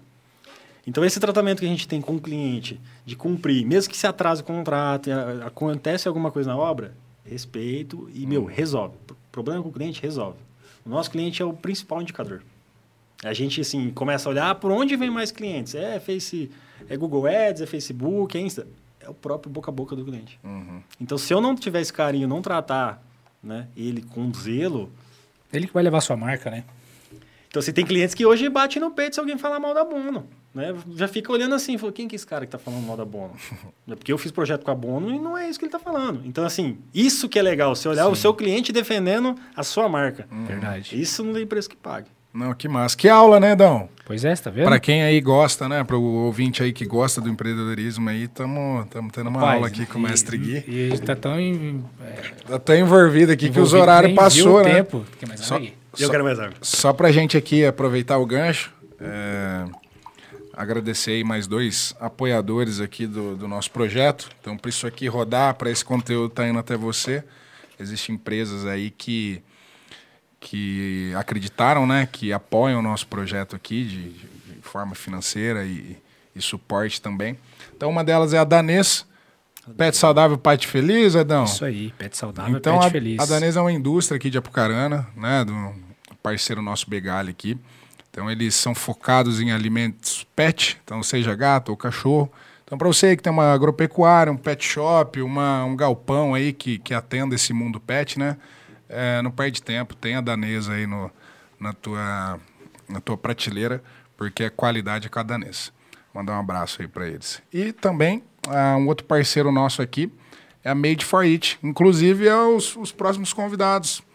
Os irmãos Ganassi. Fechou, fechou vão... eles? Fechou, vai vir em peso massa. aí, vai Legal. vir em peso, três, três parceiros aí.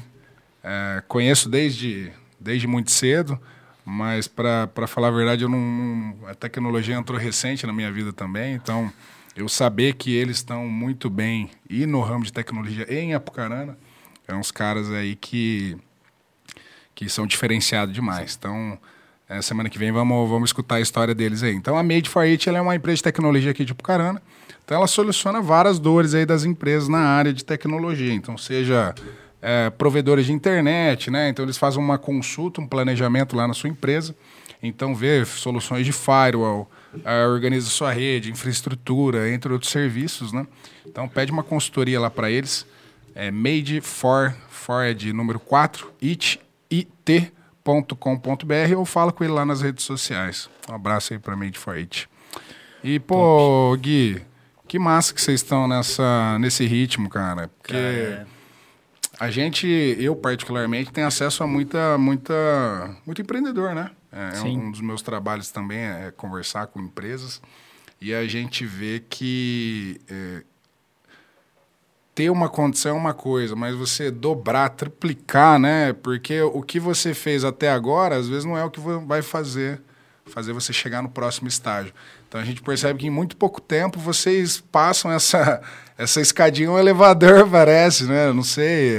É, é, é, jato, bicho. É, é jato, não, né? É jato. E tá aqui próximo da gente, né? Muito pois legal é. tá é, saber, né, que tem empreendedores assim. E como vocês se cobram assim lá os sócios? Cara, a cobrança, ela tem que, tem que ter, né? Uhum. Assim, mas não tem essa cobrança de falar assim, meu, você tem que estar 8, 8 a 6 na empresa, no escritório. Não, a gente se cobra por resultado.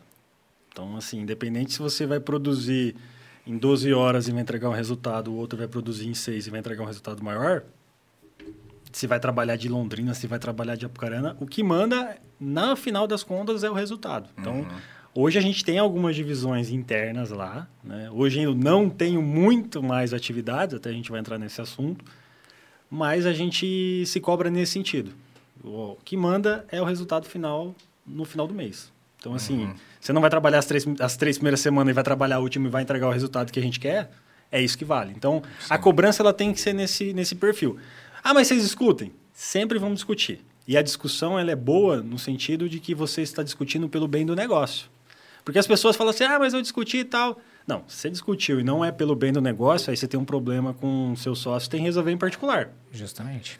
Porque aí não é o, o a discussão ela é produtiva, porque você está olhando o bem do negócio de uma maneira e o outro está fazendo essa análise também com outros olhos de um outro ponto de vista. Então, assim, Sim. é sempre para o bem.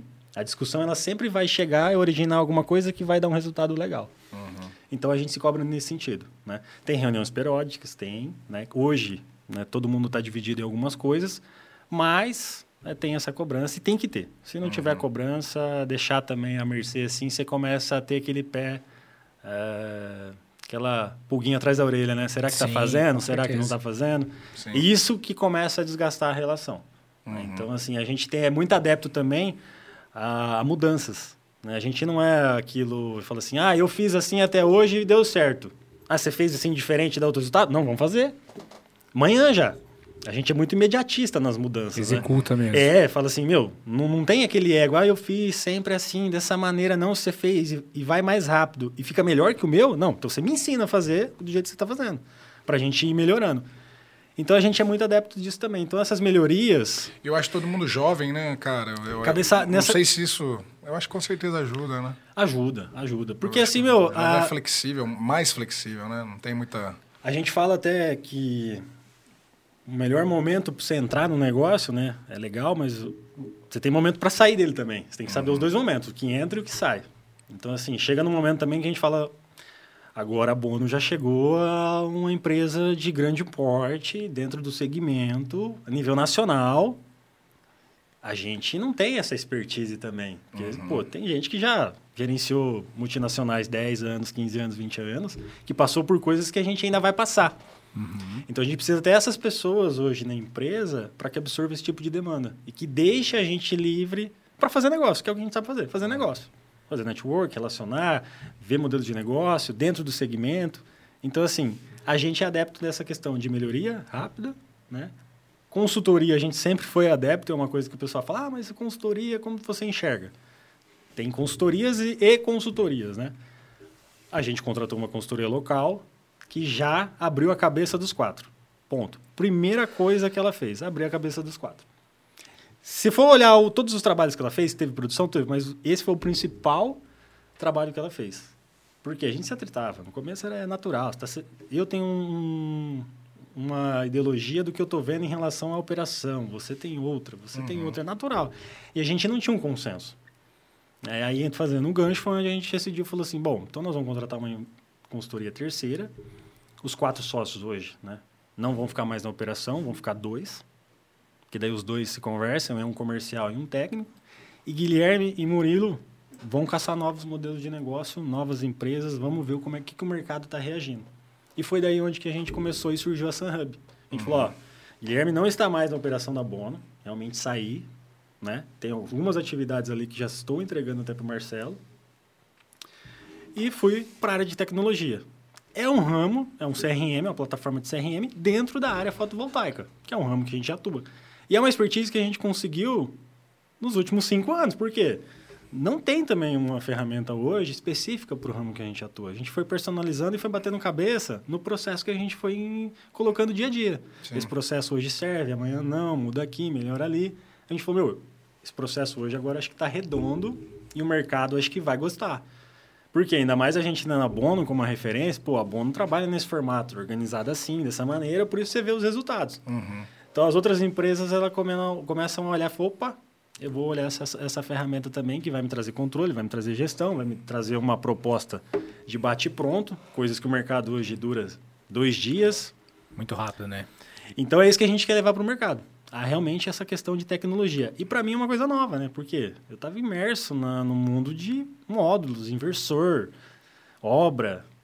Aí você vai para um ramo de tecnologia. Então é uma mudança muito radical. É bem que... disruptivo, né? Uhum. Demais, demais. É, é o momento que você mais aprende agora que você vai uhum. procurando as informações. Você fala, meu, tudo muito novo. Sim. Né? E hoje a Sanhub pode falar que é um braço da, da Bono ali dentro, né? É, é, um, é um braço, né? Ela não está uhum. ligada 100%. A Bono utiliza a ferramenta Sanhub, Sim. Né? até para validar e todos os processos de melhoria a gente faz ali dentro. E agora a gente está indo para o mercado.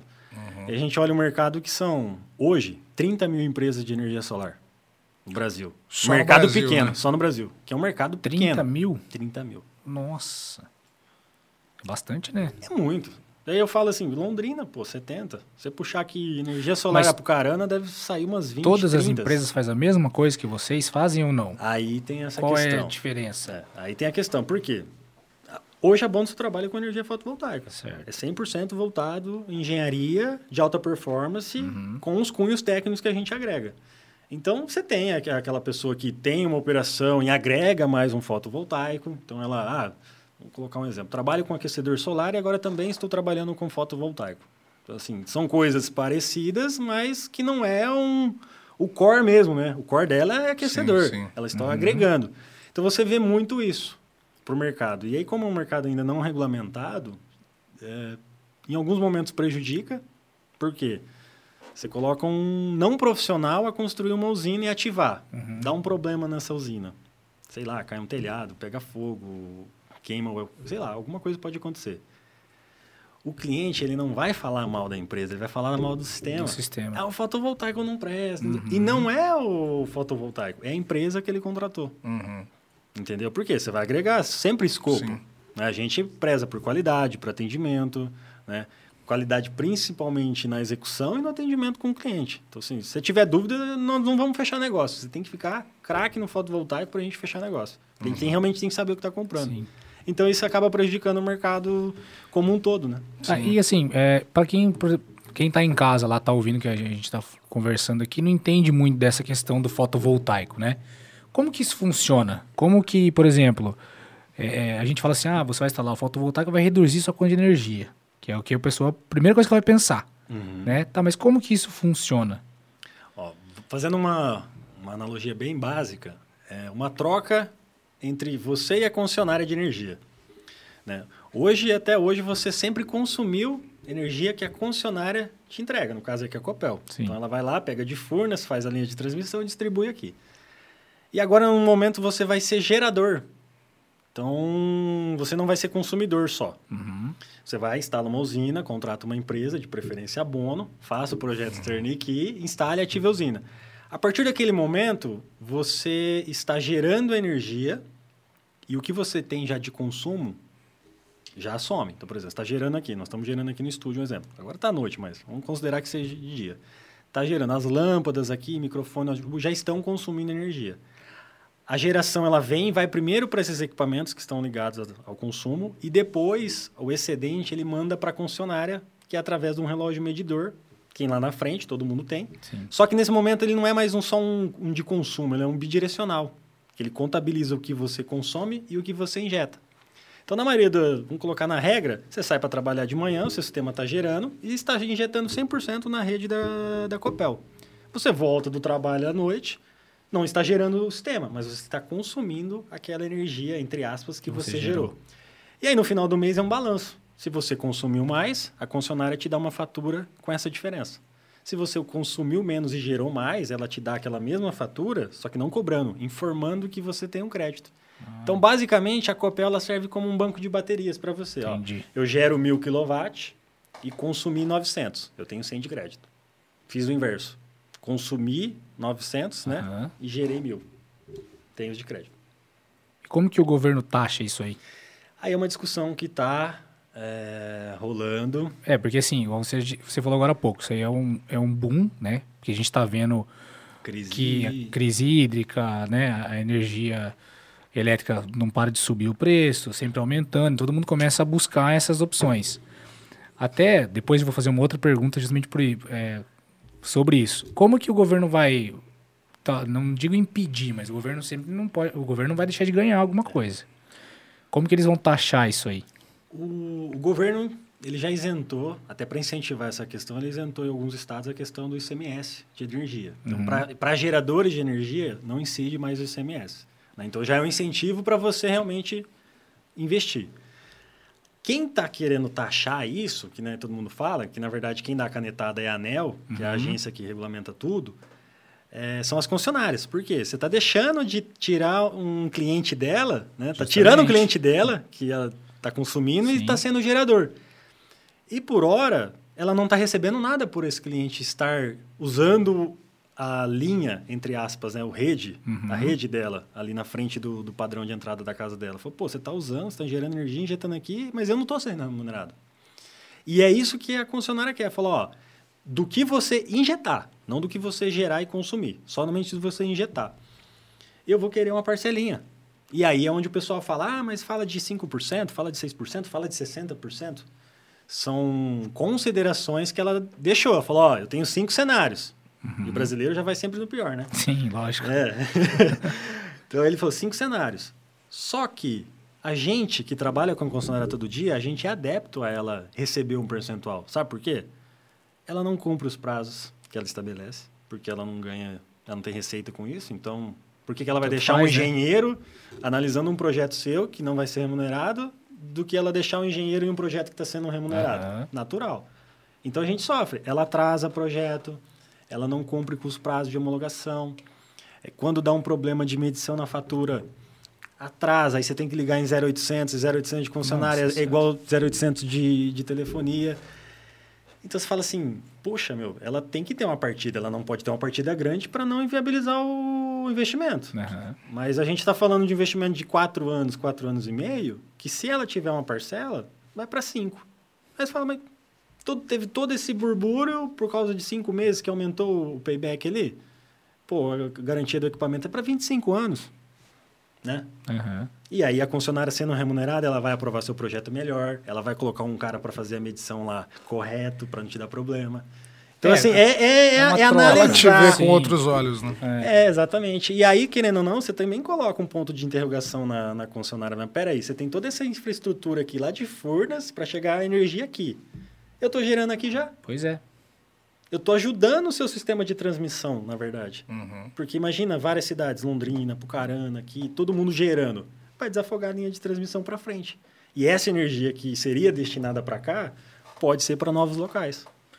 Né, Você- Que tem problema de linha de, de final de rede, Aham. que fica caindo, oscilando, queimando material, equipamento, enfim. Isso não acontece com o fotovoltaico. Não, né?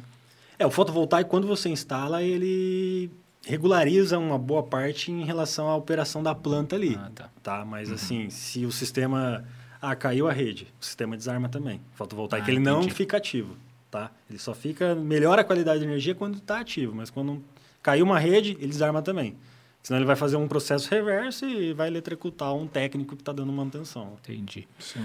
E provavelmente isso, né, essa, essa questão de energias, tanto acho que eólicas quanto solar, é o futuro, né? E eu tava vendo uma matéria... É o esses- presente, esses- né, pô? Mais de Não, mil é- projetos é, só não, vai se sim, justamente. Mas eu falo assim, acho que com o tempo vai ser mais acessível para as pessoas que têm em casa, porque hoje para você instalar na casa não é barato. É um investimento alto. É, então. Por mais que você tenha um retorno, talvez seja aí durante 3, 4 anos para você ter o retorno do seu investimento. As pessoas não conseguem pensar nisso. Brasileiro. Elas é que é o ime- imediatismo. É. imediatismo, é. E aí eu vi esse tempo atrás uma matéria no jornal hoje, não sei se você chegou a ver ou não, uma startup lá de Belo Horizonte, Minas Gerais, que ele era uma fazenda de energia eh, solar. Uhum. E aí ele era uma cooperativa. As pessoas eh, pagavam uma mensalidade, eu não sei quanto que era, não vi isso, para como se fosse uma inscrição, né? Eles uma assinatura. Elas assinavam com a empresa e elas recebiam o desconto no, no- na fatura daí. Você acha que isso é uma, uma, uma coisa que vai ser daqui a alguns anos comum? Para alguns modelos de negócio, sim. Vou considerar que Londrina, que mora em apartamento. Pô, cidade acho que é a quarta maior do sul do país em prédios, né? Então, assim, como quem mora em um apartamento vai gerar sua própria energia se você só tem aquele espaço de área útil do condomínio? Então, aí são modelos de negócio nesse formato. Então, você tem lá uma parcelinha que seja, né? uma cota que a gente fala naquela usina, e o tanto que, que é proporcional ao consumo que, que você tem. Então, ah, vou investir tanto na cota para bater X% de reais. Mudei de apartamento. Eu tô dentro da mesma concessionária? Estou. Não tem problema. Saí de, por exemplo, saí de Londrina, estava batendo lá, vim para Pucarana. Só troca a unidade consumidora. Ah, a entendi. mesma energia, a usina fica gerando lá, injetando importa energia lá, desde que esteja na mesma concessão. Ah, entendi. Então você consegue fazer nesse tipo de modelo de negócio. né? Então, por exemplo, ah, tem um apartamento, tem um escritório, sala comercial. Posso pôr um barracão também, faço um, um consumo, uma geração para bater o consumo do barracão e já contemplando esses excedentes da sala, do apartamento e faço essa gestão. Então, depois que ativo a usina, até a concessionária fala, ó, para essa unidade consumidora, quantos por cento você quer destinar do excedente que você gerar? Então você já informa para ela que quando ela for fazer a leitura, ela vai ver e falar: ah, aqui ó, 20% é para tal unidade, 30% para tal, e ela já lança nessas unidades os créditos. E acontece muito de ela medir primeiro aqui recebe o crédito, daí, aí é a, a organização da Sim. concessionária, mas Aham. os modelos de negócio são para isso. Quem não tem área útil Isso já é uma realidade, então. já é uma realidade, já. já. É assim, a gente analisa retorno financeiro. Sempre vai ser. A gente olha o fotovoltaico como um retorno financeiro, né? O meio é o fotovoltaico. É um investimento alto para residência? É, mas, pô, você fala assim, vou investir 20 mil para me dar 400 a 500 por mês de rentabilidade. É um bom negócio, uma renda fixa, né? E tem que ser em crédito, né? Oi? E tem, por exemplo, se ela não gasta aquilo de energia que ela gerou, Ela não te paga. ela pega em crédito. Ela Você vai ter que crédito. abater de alguma forma se tiver algo no seu CPF ou CNPJ. Exatamente. Então eu não posso produzir a luz para vender. Pode, desde que você regulamente isso. Aí são modelos de negócio de comercializadora, por exemplo. Você tem lá, o Bruno tem uma fazenda solar, eu tenho um consumo grande no- na indústria, lá na Bono, e você é uma comercializadora de energia. Aí você fala, ah, Bruno, toda essa energia que você está gerando aí, eu vou comprar por tanto, vou pôr a minha margem e vou repassar para a Bono. Então, essas empresas que você olha dentro do mercado livre de energia, né, que não é no mercado cativo, que é o mercado da concessionária, que ela pode comprar energia de onde ela quiser, mais em conta, é isso. Então, você vai lá, compra de uma eólica, compra de uma de biomassa, compra, compra essa energia. Essa energia a gente não vê, né? Que a gente compra, ah, comprei lá da Bahia, da Coelba. Mas a energia não vai vir lá da Coelba rodando num circuito, não. É só um controle que a gente faz, é interligado. Então ela injeta lá essa energia, já vai para o vizinho, mas os créditos vêm para mim, aí eu faço essa gestão. Que massa, né? Legal, né? É, cara, é, se for pegar aí, por exemplo, residência, beleza, o cara tem a área, tem a área útil, tem uma área até usina de solo, dá para fazer, mas quem mora em apartamento é limitado. E, Sim, sim. e tem pessoas consideráveis com consumo em apartamento. Sim. Né? Ah, ainda mais os apartamentos que estão saindo agora, né? Novos apartamentos aí com. É que você pega ali talvez a conta de energia desse cara que mora em apartamento, às vezes não é uma conta relevante. Então o cara às vezes quer economizar em outras coisas. Sim, justamente. Né? Então, Mas- mas, mas então é- acaba virando prioridade para esse cara, né? Mas é tudo questão de cultura também, né? Sei lá. É... O que, que a gente está pregando, né? Que a gente fala agora em voltar. Porque você sempre vai pagar, né? A vida inteira. Não, você vai ter mínimo... que pagar uma conta de energia é. por mês, né? O momento que você não vai mais pagar a conta é quando tiver os bancos de bateria. Que aí não sei o que, que vai acontecer, mas tende a ser isso o mercado. O mercado lá fora já começa a regulamentar dessa maneira e a gente olha muito o mercado de fora para aplicar aqui, porque a gente não tem sim, referência. Sim. sim. É banco de baterias. Só que hoje ainda banco de baterias, pô, você tem que ter uma sala desse tamanho aqui para colocar as baterias, ventilando, armazenando, legal. E não tem uma durabilidade boa, tipo de 10 anos. É de 5 anos. Então, quando você tem o retorno do investimento, você já tem que investir de novo. Vira um ciclo virtuoso, né? Vicioso, na verdade. E aí, o que, que é a ideia? Né? Futuramente, é você gerar energia, né?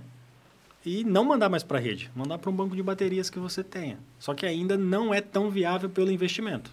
Mas é onde você vai cortar realmente o padrão. Aí você não paga nada. Você faz só o seu investimento ali no seu banco de baterias e no seu controle de automação da residência. E vai ser o fim das hidrelétricas? Aí, na verdade, é que assim, não é fim. É que a energia que está sendo produzida lá, ela vai para uma outra... Finalidade. É, por quê? Uhum. Nascem mais de um milhão de unidades consumidoras no Brasil. E não tem um milhão de sistemas instalados por ano, entendeu? Então, é uma conta de jacaré que nunca vai fechar. Uhum. Sempre a demanda vai ser maior. E pensando em tecnologia, tecnologia é uma das coisas que ela... É, sustentabilidade é, é justa coisa, essa, justamente é, é a questão de energia. Sim. Você precisa de energia. Né? Então ela talvez mude de formato, mas. Mas nunca vai deixar de existir. Nunca vai deixar de existir. A gente pega né? a Alemanha aí. Pô, a Alemanha. Durante o dia é assim, né? Noite lá, né? É 100% nublado. Pô, tem 30% da matriz em solar. Uhum. Né? Acho que, acho que 50% já é renovável. Pô, a gente tem um sol aqui o dia inteiro. Pois é. E muita área, né? E muita área. E muita área também improdutiva, que daí você pode uhum. fazer essas fazendas, porque Sim. não vai ter realmente utilidade. O solo é ruim, né? Solo é ruim. E você fala, meu, não temos 1%. Não temos 1% de matriz energética. Nossa. É muito pouco. E a gente está falando do mercado que regulamentou de cinco anos, que o boom dele mesmo que a gente fala vai ser 2025. Uhum. Então a gente fala, pô, aí chega num momento, que até é engraçado. Será que chega no bi, Gui? É, a gente está projetando. As projeções são para bi, mas aí para um chegar no nono, décimo ano de empresa já chegando no bi, mas tem muita coisa para acontecer ainda, sim, sim. né? A gente até brinca, não dá para projetar seis meses, um ano na Bono. Muda uhum. muito, muito rápido que a gente projeta fica defasado já em 90 dias. Então, sempre tem que ficar atualizando. Mas é, vai chegar no momento também que o pessoal não quer incentivar agora o solar porque tem um lobby. Sim. Isso aí é natural, né? Isso aí vai ter em todos os segmentos, uhum. infelizmente. Por quê? Tem muita gente de termoelétrica que quer queimar carvão, né? uhum. né? Para ganhar dinheiro, não incentivar o solar agora. Sim. A gente fala assim, ó, solar daqui a pouco. Só que aí chega no momento que você tem crise é, hídrica. tem algumas concessões também, né? Que o, a maioria desse, desse mercado é concessão. Então o cara tem um, pro, um, um contrato Longo. extenso, né? Aí ele fala, pô, tô aqui há 20 anos, tem que ajudar eu, não quem está entrando no solar agora. É. Só que e... você olha a sustentabilidade, você vai falar não, da termoelétrica e você fala, tá maluco. Polui. Nossa senhora. E o solar, você ativa uma usina de 1.3 lá, que é uma média de uma usina já de um grande porte em 90 dias, né? Você termina a conclusão. Uma hidrelétrica, quanto tempo é para fazer? Seis anos de licença, mas não sei quantos bilhões investidos ali, fora e não fauna, impacta fora do flora. jeito a natureza igual uma, né? É, não sei se hidre, hidrelétrica é ruim para a natureza? Sim. É, fauna, a obra acaba, ali, né? né? Porque alaga tudo, né? Sim. É, então, então, então nem, assim, nem compara, é. né? E aí a gente também tem poucos potenciais se for olhar, né, de eólico, né? Uhum. A gente, tirando a Carlos Calçada aqui, que dava pão eólico, né? Com certeza. Naquela esquina. Mas... Aquele cara tá rico e não sabe, velho. Mas é, é, nesse formato, não tem muita região de eólico. Então, assim, agora fotovoltaico, mesmo você colocando lá no sul, Curitiba, vai gerar. Vai gerar menos, mas vai gerar, entendeu? Uhum. Não vai deixar de gerar. Sim, sim. Então, assim, o pessoal vai incentivar isso, a, acho que é um curto, médio, longo prazo ainda, porque é uma tecnologia para ficar aí no Brasil em, né, uns 10, 15 anos, bem fomentada. Uhum. E vai chegar em um momento que é o que o brasileiro está esperando para investir. O brasileiro quer que você chegue com alguma coisa e fale assim, ó, você gasta mil de energia, eu vou chegar para você, você vai fazer o investimento, você vai pôr. E só a parcela vai ficar 700 reais. Aí você fala, não tem que ser como não fazer. Você está ganhando dinheiro com a operação. Você pagava mil. Vai pagar 700, só que vai pagar uma coisa que é tua. Então, você já tem, tá tendo um ágio ali de uma diferença de 300 reais a mais no bolso. Que é onde o brasileiro fala, agora sim eu vou investir. Que é o do imediatismo. Sim. Que daí dali, daquele ponto de start, você olha assim, ah, esse ano eu aumento, eu só tô com 300 de diferença, que eu tô ganhando, né? Pô, 300 por mês já dá uma grana no ano. No outro ano, com o aumento de energia, que ele não sofre, já não é mais 300, é 400 que ele ganha. Então você começa sempre a projetar ganhos para ele. Acaba e não despesa. né? É, ajustando para cima aí no ganho. Você fala, meu, não tem como não investir num negócio que hoje eu pago mil. Agora eu vou investir, vai ser meu, vou ter um ativo e vou pagar mais barato. Que é o momento, é, que é o momento que o pessoal vai começar a realmente investir. Só que ainda falta linhas de crédito. Problema da questão de equipamento é importado, a gente sofre com variação de dólar. Hoje, o pessoal, ah, hoje, hoje passou, tem cinco anos, está mais barato. Está mais caro de quem comprou lá atrás. Então, quem comprou lá atrás e pagou muito barato, já deve estar até retornando seu investimento. Entendi. Então, não é daquela conta, ah, né, vou esperar cair. Mas peraí, você espera cair a- o equipamento. Você todo ano sofre com inflação energética de 8%. O equipamento cai mais que 8%? Não cai. Fora que o equipamento ainda sobe, mais a sua energia, né? É, então, o equipamento sobe, a sua energia sobe. Então, assim, é, não tem uma conta que você espera, falou, vou esperar o momento ideal. A gente até brinca, todo momento que você fala, ah, vou esperar o ano mês que vem, é um mês que você ia ter deixado de pagar a conta. Então, para você que está ouvindo aí, não perde tempo, né? Pois é. Então, vamos agradecer aqui mais um, é, alguns parceiros. apoiadores aí do projeto. Um deles é a própria Bono, né? Agradecer aí o, o Gui por, por apoiar aí todo, todos os sócios lá, o Vitor, Marcelo, Murilo, né? É, e também os colaboradores da Bono aí. Então, é, então a gente falou praticamente o episódio todo da Bono, mas para você aí que tem uma empresa, uma indústria, uma zona rural, né? Você quer economizar, quer produzir sua própria energia, é, aqui vocês já, já viram aqui quem é a Bono um pouquinho, além, né? Pelo, pela, pela voz do, do Gui, mas já dá para ver que é uma empresa super séria, é, senão não estava né, nessa evolução que está hoje. Então, se você quer confiar em alguém para fazer as suas placas aí, entre em contato lá com a Bono, bonofotovoltaico.com.br ou entra em contato nas redes também. Quem mandar um chat ali, eu passo até o WhatsApp do Gui. ó. pode passar, pode passar. É, um dos parceiros aqui é a Anchor. Então, a Anchor aqui do, do, do Gabriel, do, do Vitica, né? Já, via, já passaram por aqui. Então, uma, uma marca de, de roupas, né? Tanto de inverno como verão. Então, se você tem aí uma multilojas, pode ser no Brasil todo, eles atendem o Brasil todo. Entra lá, vê o catálogo deles. É uma marca também só que cresce. É, eu, particularmente, praticamente só uso o Anchor. Né? O Éder Eu sabe também agora já estou usando o Anchor. levei o Éder pro time. Então, entre em contato lá, é Anchor Design, então design de, de inglês, né? É design.com.br ou nas redes sociais, Anchor Design. E fala lá com o pessoal. E nosso nosso moletom aqui da, do Sempre Pessoas, vamos presentear o, o Gui aqui, todo Convidado Cara, gente. veio no melhor Pois momento, é. né? Porque um mole- moletom desse aqui, pô, no frio que nós estamos aqui em Apucarana, Exatamente. eu já tava olhando ele antes do, do podcast. Obrigado, meu pessoal. Depois eu dou o plastiquinho ali também. Que ele faz muito barulho esse plástico, né? Pois Você é. viu? Né? Pega ele e já atrapalha tudo. Deixa eu ver um nó aqui no negócio aqui. Aí. Show, de Show, bola. show. Depois você prova Não, lá, tem provar, todos os tamanhos, mas acho que a gente é mais ou menos o mesmo, mesmo tamanho, né? Não, obrigado, viu, pessoal? É, você tá mais gordinho, né, Bruno? Continue. Você, falando sobre isso, Continua na você, próxima. eu vou ficar quieto. Próximo. Eu vou ficar quieto. E o nosso último apoiador aqui é a Lola Med, então, né, do grupo Lola Soluções aí, o parceiro Rafa. Então a gente tá, tem uma ação aqui no nosso programa agora, é, é, voltado à Lola, né? Que a gente está fazendo doações aí toda semana de, de máscaras. Pra onde que a gente doou, Edão? Por causa do Dodô. Caso semana Dodô. passada. E pra essa semana é qual? Essa semana a gente vai ter que colocar lá no Instagram, né? Mas você tinha falado um nome. A gente doa pra Lar Sagrada Família, aí tem a casa do Dodô, agora esse próximo aí a gente tem que ver qual entidade vai vai estar selecionada aí. Show de bola. Então essa ação aí é patrocinada pela Lola, né? Então o carro-chefe deles aí é máscara, mas eles têm um catálogo lá, tanto a Lola Med eh, como a Lola Soluções, mais de 500 produtos aí. Então é, o ideal é você entrar lá no site deles, lolasoluções.com.br ou entre em contato pelas redes sociais também.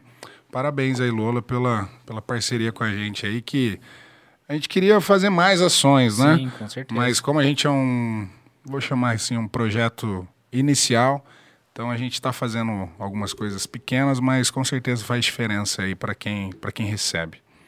Valeu. Vamos falar mais da Sunhub, Gui. Vamos, vamos. O negócio passou tão rápido, Cara, rapaz. olha lá o tempo. Pô, Muito rápido, Já né? Foi uma, uma hora e vinte, né? Já. Então, assim, o Gui comentou um pouco da Sunhub. É... Então, abono lá, os caras faturando a projeção de 100 milhas. Não, não tô, não, não, não posso ficar acomodado, né? Quero buscar mais coisas. E aí, como que pintou, assim, deu esse start de, de tentar criar algo de tecnologia num mercado que é muito... O que vocês fazem lá é muito visual, né? Você vê, faz buraco, coloca parafuso, aplica e tal, e muito visual. E tecnologia, meu, é ou você é programador ou é zero visual. Você não sabe o que está acontecendo ali, né? Então, como que é essa mudança? na verdade já, já surgiu da, da necessidade de ter novas receitas, né? Chegamos num momento de pandemia que você fala, pô, tá sangrando só de um lugar. E a gente, naquele momento, optou em segurar todo o time, né? E não falou, não, a gente acredita na operação, não vamos desfazer de ninguém, vamos segurar até os 48 do segundo tempo, né? E aí foi onde a gente viu, falou, poxa, galera, sofremos, né? Assim, foi um momento conturbado, acho que para todo mundo, né? É um momento de até de se reinventar. Né? Você estava você tava acostumado a fazer de algum, algumas coisas que você falou, meu, preciso mudar isso aqui da noite pro dia, senão o negócio não vai se perpetuar. E a gente falou, meu, a gente tem uma inteligência comercial, isso aí a gente bate no peito, porque os nossos consultores são muito, muito técnico, né? E aí, até basicamente, a prática, a maioria é quase engenheiro. É engenheiro sim, mas assim, não, não atua né, assinando RT, assinando projeto. São os engenheiros comerciais que a gente fala. Porque hoje é, é difícil você achar um engenheiro que ele tem um, um perfil comercial. Normalmente é um cara mais centrado, mais técnico, né? É natural. Né? O cara, Característica do- característica da- da, profissão, né? Sim. E a gente falou, meu, a gente tem alguns engenheiros que têm esse viés comercial, né? Então, assim, os caras são muito bons. Só que eles são muito bons no sentido também porque a gente já leva muita informação. Então, assim, a proposta nossa é bem complexa. Aí você começa a analisar a concorrência, não é tão né, no mesmo escopo. E a gente falou, meu, o mercado está deficiente. Né? E aí começamos a, a se inteirar mais do mercado, porque a gente, a gente olha assim e fala assim, tem que fazer bench? Tem. Né? Benchmark tem que fazer. Mas a gente sempre gosta de ser o bench. Né? De puxar a frente de tudo, sempre de estar padrão Senão de recado. fica sempre dependente, né? É, Então, então, para quem não sabe o que é benchmark, basicamente é olhar os concorrentes, né? é. E tentar absorver ou copiar alguma coisa, En- né? Tentar. É, então a gente falou, meu, a gente precisa ser sempre o bench da- das outras empresas e não a gente ficar vendo o que eles estão fazendo. Deixa eles virem atrás do que a gente está fazendo.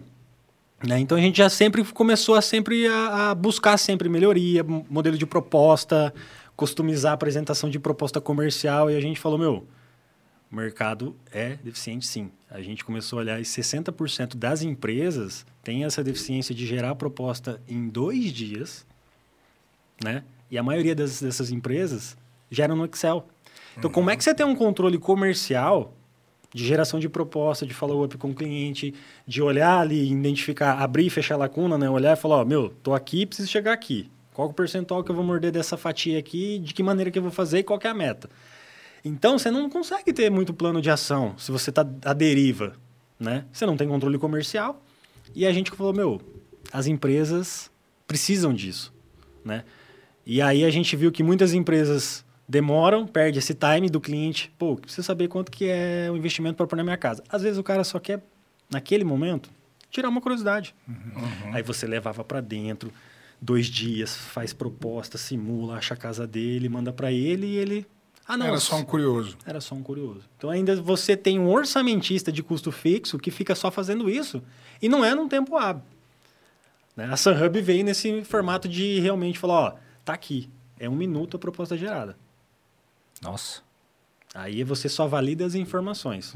Nesse primeiro momento a gente fez com um preenchimento manual, que é você mesmo olhar a fatura, tirar as informações da fatura e jogar no sistema. É o MVPzão. né? MVPzão. Só que agora já está vindo com inteligência artificial. Que aí é onde é a novidade do mercado. Eu chegar com, com um celular, smartphone, alguma coisa, um tablet lá no meu cliente e falar, dá a sua, dá a sua fatura aí. Tá. Tá, tá aqui seu sistema. valor de 4.4 kWp, colonial. Imediatismo, né? O cara tá ali vendo na hora. Tempo, né? Tempo. O cara Sim, justamente. compra tempo, né? Tempo. E aí você já consegue derivar, né? Fala, pô, tá aqui com o Brunão e tal, gostou. Ô, vamos conversar daqui uns 30 dias, agora eu tô bem tumultuado e tal. Você já gera a tarefa aqui, daqui 30 dias eu preciso retornar pro Bruno. Bruno, lembra que a gente conversou? E aí, nós vamos seguir, não vamos? Tô com uma condição aqui legal. Então é isso que o consultor tem que fazer. Ele tem que diminuir esse lead time da venda, ter a gestão na mão. E qual que é o problema hoje? O comercial ele sempre fica amarrado num head. Oi, dá para fazer aqui, ó, dá mais 3%, fechar com fulano, ciclano lá. Você tem que dar autonomia pro consultor lá na ponta. Você tem que falar, meu queridão, tá aqui a ferramenta, tá aqui o portfólio da empresa, você já sabe de cor salteado o que a empresa faz, o que a empresa não faz, né? E tá aqui, você tem um limite, é uma política comercial. É, não precisa ficar me ligando a todo momento se eu posso dar desconto ou não. A ferramenta vai te dar um limite. Você tem um limite de 10% aqui que vai, que vai acionar a diretoria. Acima disso é a um diretoria. padrão ali, né? É. Então, aí por isso que a gente conseguiu volumar muitos consultores e por isso que a gente tem esse volume de operação. Porque daí hoje eu tenho 70 consultores espalhados no nível nacional, né? gera sua própria, própria proposta, faz análise de, de simulações financeiras ali para mostrar para o cliente também, que é uma coisa que a gente faz e tem que levar para o mercado. Por isso que eu falo, ó, se eu chegar com uma proposta aqui que abate, que é, que abate mil e a parcela é 900, não tem por que você não fechar. Você já está fazendo mais em conta e está investindo. Sim. Então é isso que a gente quer levar para o mercado, essa expertise de organizar fluxo de vendas, entendeu? De ter o processo interno entre os departamentos, que é a comunicação. Você sabe que empresa, conforme ainda mais vai aumentando, fica mais difícil você disseminar essa cultura de falar, ó, pessoal, essa informação tem que chegar até tal departamento, o departamento tem que processar, tem que mandar para o outro. Então é muitas cabeças olhando o mesmo assunto. E se você não tiver isso organizado, cara, você sofre.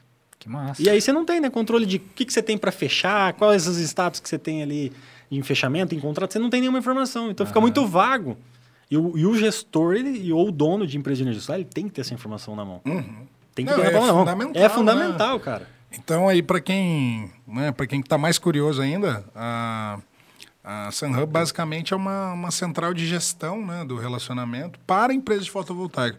Então o mais legal desse, desse negócio é que é, vocês sentiam uma dor, né?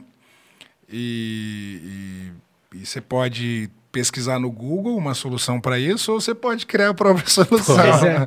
Justamente, é Então, empreendedor raiz mesmo, né? É, é- é um desafio que você, você é seu próprio laboratório, né?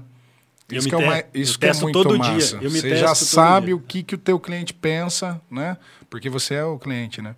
E, e- e claro que não é uma verdade absoluta, mas a maioria das dores das empresas de fotovoltaica é as que vocês já passaram ou estão passando. E é o que a gente quer fazer, evitar que essas empresas passem essas dores. Uhum. Porque essas dores elas trazem prejuízo financeiro. Sim, e a gente não, a gente já passou por isso, então não quero que a outra empresa passe também na dor para daí falar: "Ah, agora sim eu preciso de uma ferramenta". É diminuir erro, ganha tempo, né? Às vezes ganhar mais é gastar menos também. Com certeza.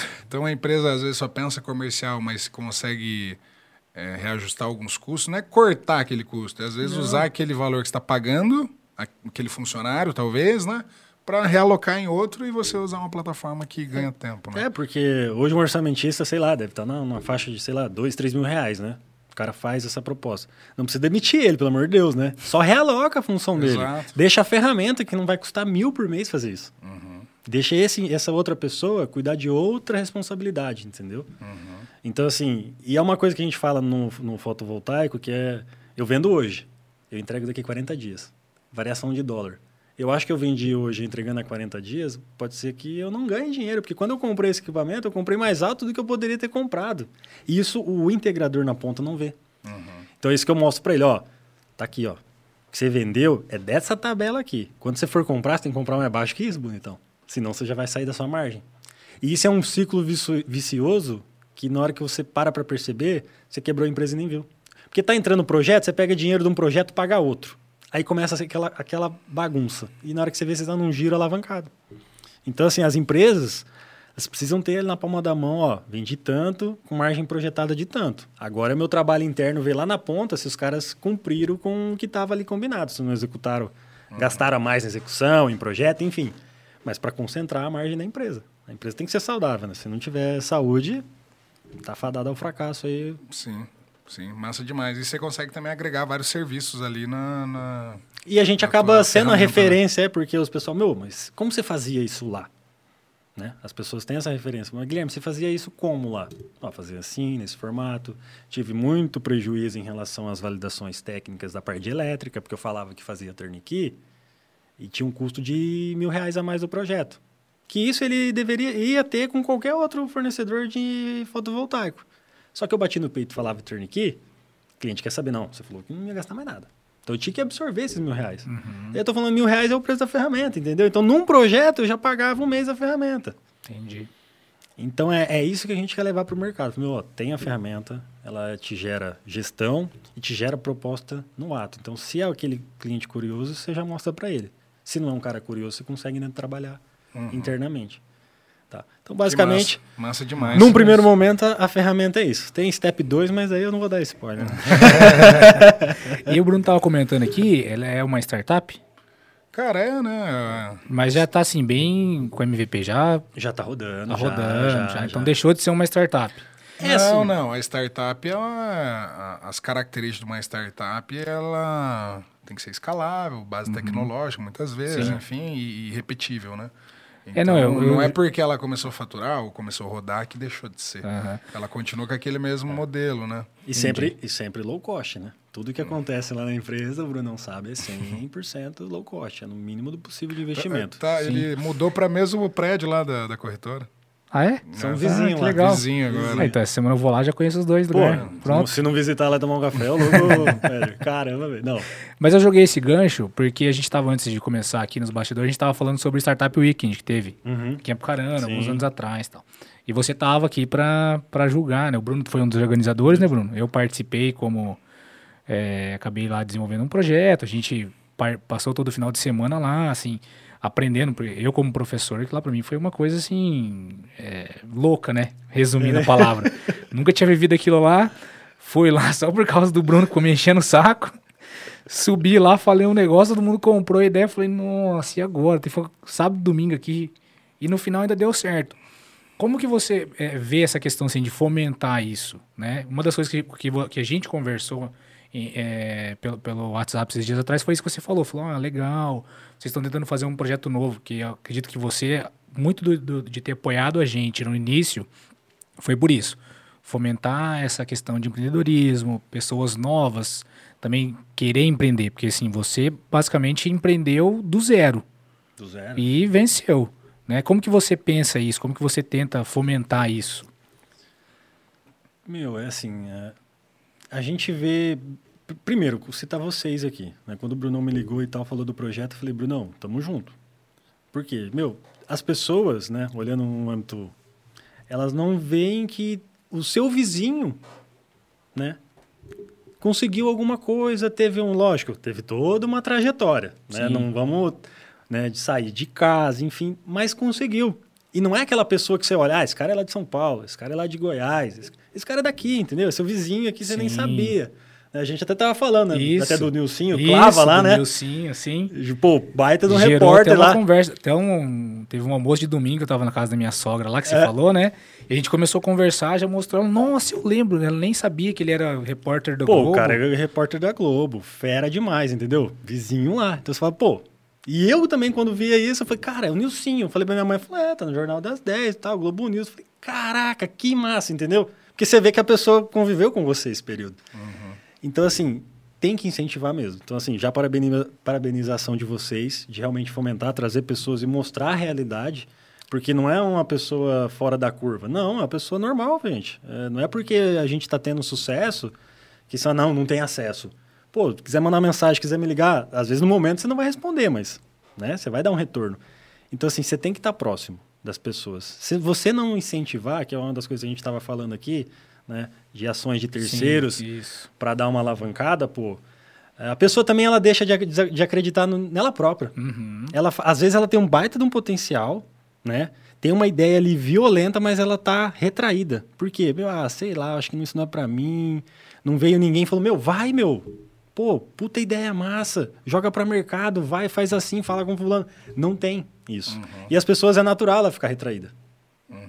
Então, assim, tem que ficar próximo sim, tem que incentivar, seja através desse tipo de evento, né? Agora, a ação de vocês aqui, eu gostei demais. Falei, meu, tô dentro, só me vejo um dia aí, vamos participar, por quê? Realmente, as pessoas têm que ver que as pessoas próximas a ela, de alguma maneira, conseguiu. E que ela também pode. É, não sim. é uma coisa assim, ah, não, não vou alcançar. E, Tem cara, o seu tempo também. É, não sei os outros, mas eu falo por mim, assim. é, você sempre aprende, sabe? Sim. Às vezes você acaba ajudando, ou indo lá, ou fazendo alguma coisa que não é o ganho financeiro. Mas você conheceu alguém, você escutou um negócio legal, você, você evoluiu de alguma maneira. E quem empreende, né, é o empreendedor 360. Você não tem que ser bom só em uma coisa. Você pode ser bom muito em uma coisa, mas você tem que ter um, um mapa ali geral, né, de algumas coisas para você estar sempre ligado, né? Então É, acho que é- estar perto dessas ações, é, principalmente voltado ao empreendedorismo, é, é, absorve, É isso, né? absorve. Você É, ficou lá você meia aprende. hora, Não, mas mas, você aprende, aprende, cara. Não, e o mais legal, assim, que igual você estava falando aí, é, hoje, hoje quem vê a Bono, uma empresa assim, multinacional, consolidada, grande, não vê o que vocês passaram lá atrás, Não. né? De cavar o buraco lá e, e, e como a- a gente está numa geração assim, tudo na palma da mão, né? Todas as informações estão aqui, tudo está acompanhando no Instagram, Facebook. Às vezes a pessoa fala assim, ah, eu vou empreender, né? E assim, você quando você foi empreender no fotovoltaico, você nem sabia o que era, né? Então isso que para mim hoje, O cara quer a é receita mais de bolo, né, meu? É, o cara não então, quer assim, ele- suar a camisa e... Foi lá, Mais é, fácil, né? E acreditou no projeto, batalhou, teve muitos altos e baixos, mas assim, acreditou no seu potencial, junto com, juntamente com os sócios lá, e montou uma big numa empresa. Então, assim, às vezes as pessoas olham, pô, um cara aqui de Apucarana, cara. Nossa, do- Do Pirapó. pois é, do Pirapó. Calma lá, respeita pro caramba. Tô Mas é brincando. exatamente isso, porque as pessoas, elas. Não, o pai, pai ajudou. É natural você ver isso lá das Aham. pessoas, né? Mas quem conhece da essência, sabe de onde eu vim, enfim, as pessoas que estão ao meu redor.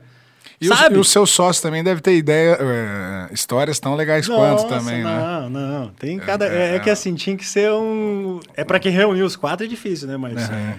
meu, tem tanta história que você fala assim, meu, é, vivendo só mesmo. É só vivendo, não tem como. Né? Que são histórias engraçadas, mas que se você for olhar na ponta do lápis, lá- hoje é engraçado, entendeu? Sim. Mas lá atrás não foi tão engraçado assim. Aham. Então, assim, a gente teve bastante aperto. Então, pô, falar que pai investiu ou que. Não, gente. A gente fala que a gente veio lá, que eu instalei. Eu tenho as fotos da instalação da época que a gente fazia. Então, assim. E isso a gente gosta também de mostrar para os colaboradores da empresa.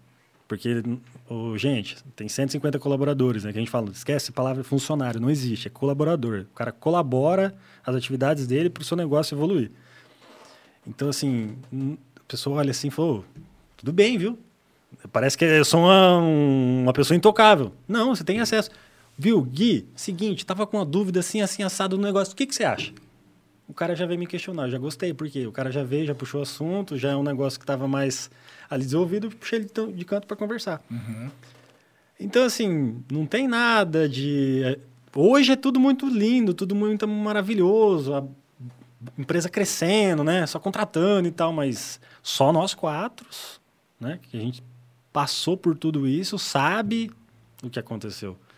E a gente também não tem esse ego de ficar falando, entendeu? A gente até prefere que as pessoas, a gente fala, meu, trabalho na Bono. Não sou proprietário, é uma das coisas que eu não gosto. Eu trabalho na Bono. Hoje eu não trabalho mais na operação da Bono, trabalho nessa hub. Trabalho. Entendeu? Para essa pessoa também tirar essa visão de falar, não, não tem acesso, não sei o quê. Não, meu, a gente é super acessível. Às vezes não dá para encaixar ali, é natural, é a rotina de todo mundo. Mas a gente é acessível. Não é uma coisa fora da curva, não. Humano, carne e osso. É, eu sou humano, passo frio, É, igual e, não aí, né? e hoje em dia, principalmente com essa é, modernização da gestão, né? Já não, não faz muito sentido aquela hierarquia, né? Tão vertical, né? Hoje acho que você tem que ser assim. O Rafa mesmo, né? Sim, é um cara aí que mesmo. começou do zero também e, e hoje está com bastante funcionários, é, colaboradores. Ele, é, ele fala que, meu, que hora? Vamos, não, agora? Fala aí o que, que você quer. Tem que ser, né? Às vezes você tem alguma coisa importante, você fecha a porta ou vai em outro local, né? Mas é, acho que você tem que ser acessível, porque é aqueles caras que fazem o negócio rodar também, né? Acho que é, é- é o quebra-cabeça. É né? aí que tá o diferencial. A gente, a gente meio que jogou uma ideia. As pessoas compraram, né? Os colaboradores compraram e acreditaram nessa ideia. A empresa roda com eles. Sim, justamente. Sem eles, a empresa não vai rodar. Então, assim, é eles que estão no, no, no dia a dia ali, né? Batendo de frente com a operação. E, e aí o que é o mais gostoso quando esses colaboradores, ó, estamos fazendo assim, assim, assado, tá errado, não que esteja errado, mas assim, tá errado no formato porque a gente pode economizar, pode ganhar, entregar mais rápido. Esses caras falam, meu, trazer para mais perto, porque são caras que pensam com senso de dono, Uhum. que é difícil achar no mercado hoje, É, Sim. Isso é verdade. né? Então, é, são eles que estão na operação do dia a dia. Então, assim, meu, a gente fala, meu, qual que é a melhor ação para isso? Fala, meu, tem que ver com o tal fulano, porque é ele que vai influenciar diretamente nele. Agora, a gente pode sempre dar os nossos pitacos olhando estrategicamente, mas quem está no dia a dia são eles, entendeu? Sem eles, a operação não roda. Ah, beleza. Pra chegar no reta final aí, ô Pedrão, tá com sono aí? Como que tá? Pedir um, pedir um rango depois?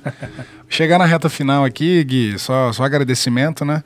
É, e se tivesse alguma dica, assim, pra quem aí quer empreender, né, tá nos 20 e poucos, ou 30 e poucos, 40 e poucos, acho que não tem idade, né? Acho que vocês aí foram bem precoces, pegando a, a média, né? É, isso é muito massa. Mas que dica você dá aí, talvez, pro jovem, ou uma pessoa aí que às vezes acha que, que não dá pela idade, porque, pô, olha o que vocês construíram em, em pouquíssimo tempo, né?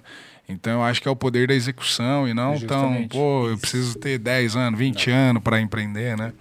É, É pegar e fazer.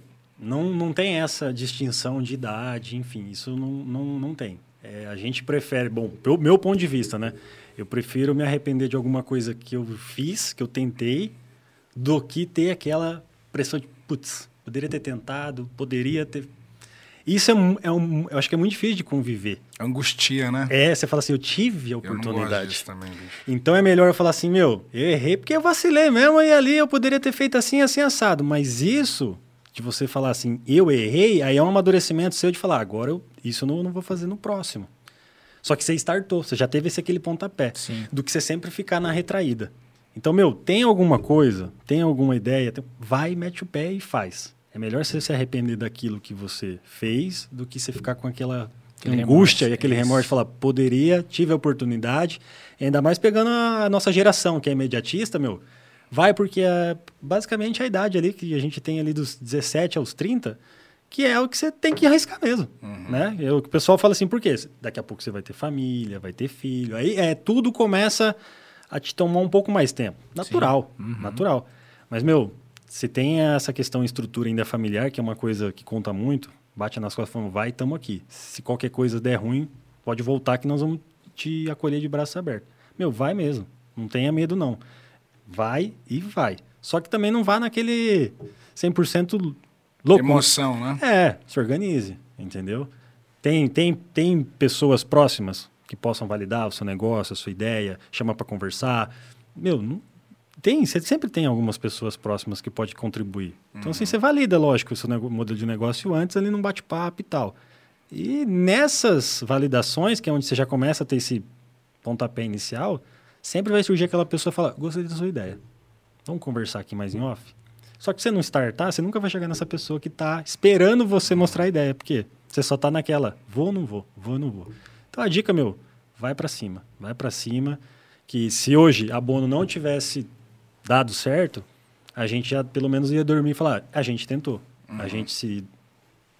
Meu, se matou Uhum. outra de coisa- trabalhar. alguma outra coisa vocês iam dar certo. né? Exatamente. É assim, Porque foi não na foi, boa. não foi do jeito que tá agora que deu. É, exatamente. Vocês foram indo, depois testaram, pivotaram, né? E hoje chegaram assim. Hoje então, é- chegou nesse formato. Então, assim, não foi tudo tão bonito até aqui, né? Uhum. Ah, hoje tá bonito, né? Mas, assim, a operação ainda acontece, tem contrato rodando, operação rodando, então, assim... E aí a gente tem que se reinventar. No momento onde a gente tem quatro pessoas, a empresa cresceu, tá pequena para os quatro, a gente falou, nada mais correto do que entrar num negócio saber sair dele. Então, vamos sair, a operação continua e nós vamos tocar outros negócios. E quem está entrando no ramo de empreendedorismo, meu, faça isso. Principalmente muito network. Isso é uma coisa violenta. Ajuda, né? Nossa, demais. Bastante. Mas Beleza aí. Quer agradecer, Adão? Ah, agradecer a presença do Gui aí. Mas que isso. Primeiramente, agradecer por ele ter acreditado na gente, né, Bruno? Acho que esse é o principal, acho que foi o, o start inicial nosso, né? Que acho que se o Gui chega e fala assim, ah, meu, esse negócio é furada, não vai dar certo. Acho que a gente ia dar uma, meio que uma brochada, vamos dizer assim, mas ele de bate pronto já já apoiou não. a gente, já assim, não só apoiou, é, mas assim, incentivou e falou, ó, essa ideia de vocês é muito legal, cara, tem que levar isso para frente mesmo. Então, assim, agradeço mesmo por ter acreditado no nosso projeto e por ter vindo aqui compartilhar sua história Imagina, com a gente. Muito obrigado mesmo. Eu saio daqui hoje, assim, é... Inspirado? Inspirado, cara. Aprendi bastante aqui. É, é, isso, né? Esse, esse é o nosso objetivo, né, Bruno? Esse é o nosso objetivo, é isso. Espero que quem tenha ficado com a gente aí assistido. Depois, quem tiver também, vai estar tá gravado isso aí no YouTube. Quem tiver a oportunidade de estar tá acompanhando, né? Ver essa história assim, meu, de empreendedorismo começou do zero mesmo, cara. Começou com uma empresa de TI que buscava cabos na 25 de março e virou uma big de uma empresa de, de fotovoltaico, né? Então, assim, meu, só parabéns. Hoje mesmo. é fotovoltaico, né? Hoje é fotovoltaico. é bom no eletrônicos, hoje é bom no fotovoltaico. Isso aí. Legal. É isso. Quer é agradecer aí. aí? Quer falar alguma coisa? Como que a galera te encontra aqui? Meu... Ou a Bono, né? Ou a SunHub? Bom, no, no Instagram, é, no, redes sociais, semensato.guilherme, né? Uhum. Direto ali na Bono também. Não estou mais acesso lá no escritório, então se for querer me encontrar vai ter que ser lá na vizinha do, do Brunão, do Palhano. Mas, meu, na verdade é parabenizar vocês mesmos por essa ação. E, assim, a gente deixar não só o Guilherme, mas a Bono, o SunHub, é, à disposição do que a gente puder ajudar, né? Conversei com o Ederson. Meu, tem algumas pessoas que a gente tem em mente, quer chamar também para compartilhar a história que é legal. Porque eu também acompanho vocês, né? Eu estava acompanhando antes, Sim. agora o pessoal veio acompanhar. O Rafa, inclusive, visitei a empresa dele hoje. Aí, ó. Conectei já, conectei. Já conectou. E é uma pessoa que eu não via mais de 10 anos, que a gente jogou bola junto. Sim. Então, assim, pô, você vê que o cara também, na época que jogava bola, cara hoje explodiu. Então, isso que é massa. Né? Uhum. Você vê aquele parceiro seu ali, que lá atrás você teve algum momento e falou, meu, o cara virou. Hoje o cara tá gigante. Então, isso é, é prazeroso, é gostoso. Você fala, meu, eu jogava bola com esse cara. Né? É isso mesmo. É isso que você começa a, a, ter e fala, meu, eu também posso. Então, isso as pessoas ela têm que ter em mente. Contem com a gente aí, com a Bono, com o Guilherme, no que é precisar. Bom, você vai para Londrina, você não passar lá no escritório, já vai ficar feio, né? Azar é teu. Azar é teu. Mas beleza aí, obrigado, Gui. E agradecer aí para quem ficou até agora. É, se inscreve no canal aí, inscreve no nosso canal do, dos vídeos maiores, no Discords. Então a, a ideia do Sempre Pessoas é essa: trazer aqui inspiração, trazer histórias legais, é, porque vão ser sempre pessoas. Isso aí. Sempre um abraço. abraço. Valeu. Valeu.